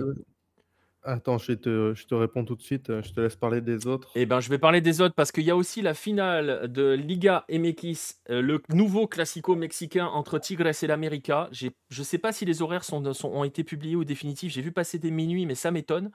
Euh, dans la nuit de mercredi à jeudi, je crois, et euh, après dans la nuit de samedi à dimanche. Donc s'il y a moyen de pouvoir enchaîner les deux, euh, je vais vérifier une seconde si on a les, horaires. Mais c'est, j'aimerais bien pouvoir faire la finale de, de, de Liguilla mexicaine parce que Tigres América, ça devrait envoyer très très fort. c'est hyper excitant sur le papier, forcément. je regarde si on a les horaires. Je suis en train de regarder très rapidement. En Argentine, vas-y. C'est samedi à 21h. Samedi 20 ça fait tard pour vous. Ah, 21h, ça fait 1h du match chez nous? Euh, Ouais, ça fait 21h pour moi, du coup. Ouais, ça. Donc ça va venir percuter. J'ai pas les horaires encore d'América Tigres, mais on fera la finale. Euh, Platense Central, on vous l'a tellement bien vendu que vous allez tous venir en nombre. Euh, Et oui. Vous allez kiffer euh, rien que pour, rien que pour la coiffure de. Merde, comment il s'appelle? Malcora? Ouais. Malcora. rien que pour la... Il n'y a pas les horaires encore pour la MX. Merci. Euh, parce que j'ai vu que c'était dans la nuit de mercredi à jeudi pour la finale aller, dans la nuit de samedi à dimanche pour la finale retour. On n'a pas encore les horaires. J'espère que ce ne sera pas 4h du matin. Si c'est pas 4h du matin, on fera la finale de Liga MX. On fera la finale de, d'Argentine et on en avait parlé un petit peu avec Vince. Euh, dimanche soir, 22h30, euh, on fera une soirée Sudam et on vous emmènera en Équateur pour faire la finale retour euh, du championnat équatorien entre la Liga de Quito et Independiente del Valle. Euh, la finale entre les deux derniers vainqueurs de la, de la Sudamericana, tout simplement. Euh, et parce que voilà, il y a eu 0-0 au match aller. donc tout est à faire au match retour. Ça sera dimanche 22h30, si j'ai bonne mémoire. mais je vous en dirai plus sur les réseaux. Donc voilà, suivez sur, sur, sur Twitter. venez, sur, venez sur notre Discord. Voilà pour les rendez-vous. Euh, voilà pour les rendez-vous. Il va me rester euh, déjà à remercier Vince d'être venu euh, déprimer autour de son boca. Merci à toi, Vince. Non, ça va, avec plaisir, t'inquiète. juste pour continuer, le, la Coupe du Monde des clubs, il n'y a aucun match qu'on peut faire en live? Je le verrai. J'ai pas regardé les. pour l'instant, les, horaires à 19h me posent pas mal de problèmes au niveau de l'organisation. Ah oui, c'est 19h pour vous. C'est vrai que moi, je pense 19h ici, mais ici, c'est beaucoup plus tôt, genre 15h. Ouais, ça Fait Donc, ça risque d'être très problématique pour les organiser. Je sais pas. Je préfère pas m'avancer parce que ça risque d'être très problématique. Euh, je sais que, la, je sais que la dernière, on avait fait Tigres Palmeiras et on avait fait la finale, de crois, face au Bayern. On essaiera, on essaiera de voir ça.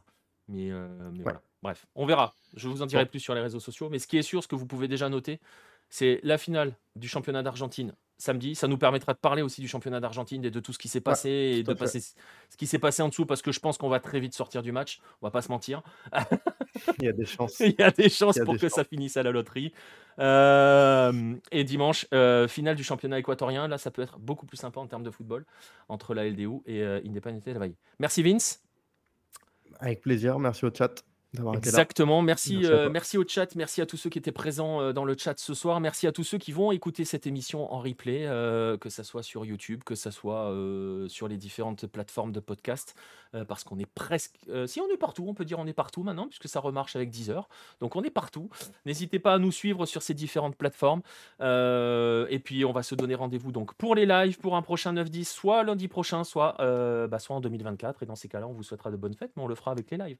Euh, donc voilà. Allez, bonne soirée à tous et à très très vite euh, sur la planète Hello. Salut tout le monde.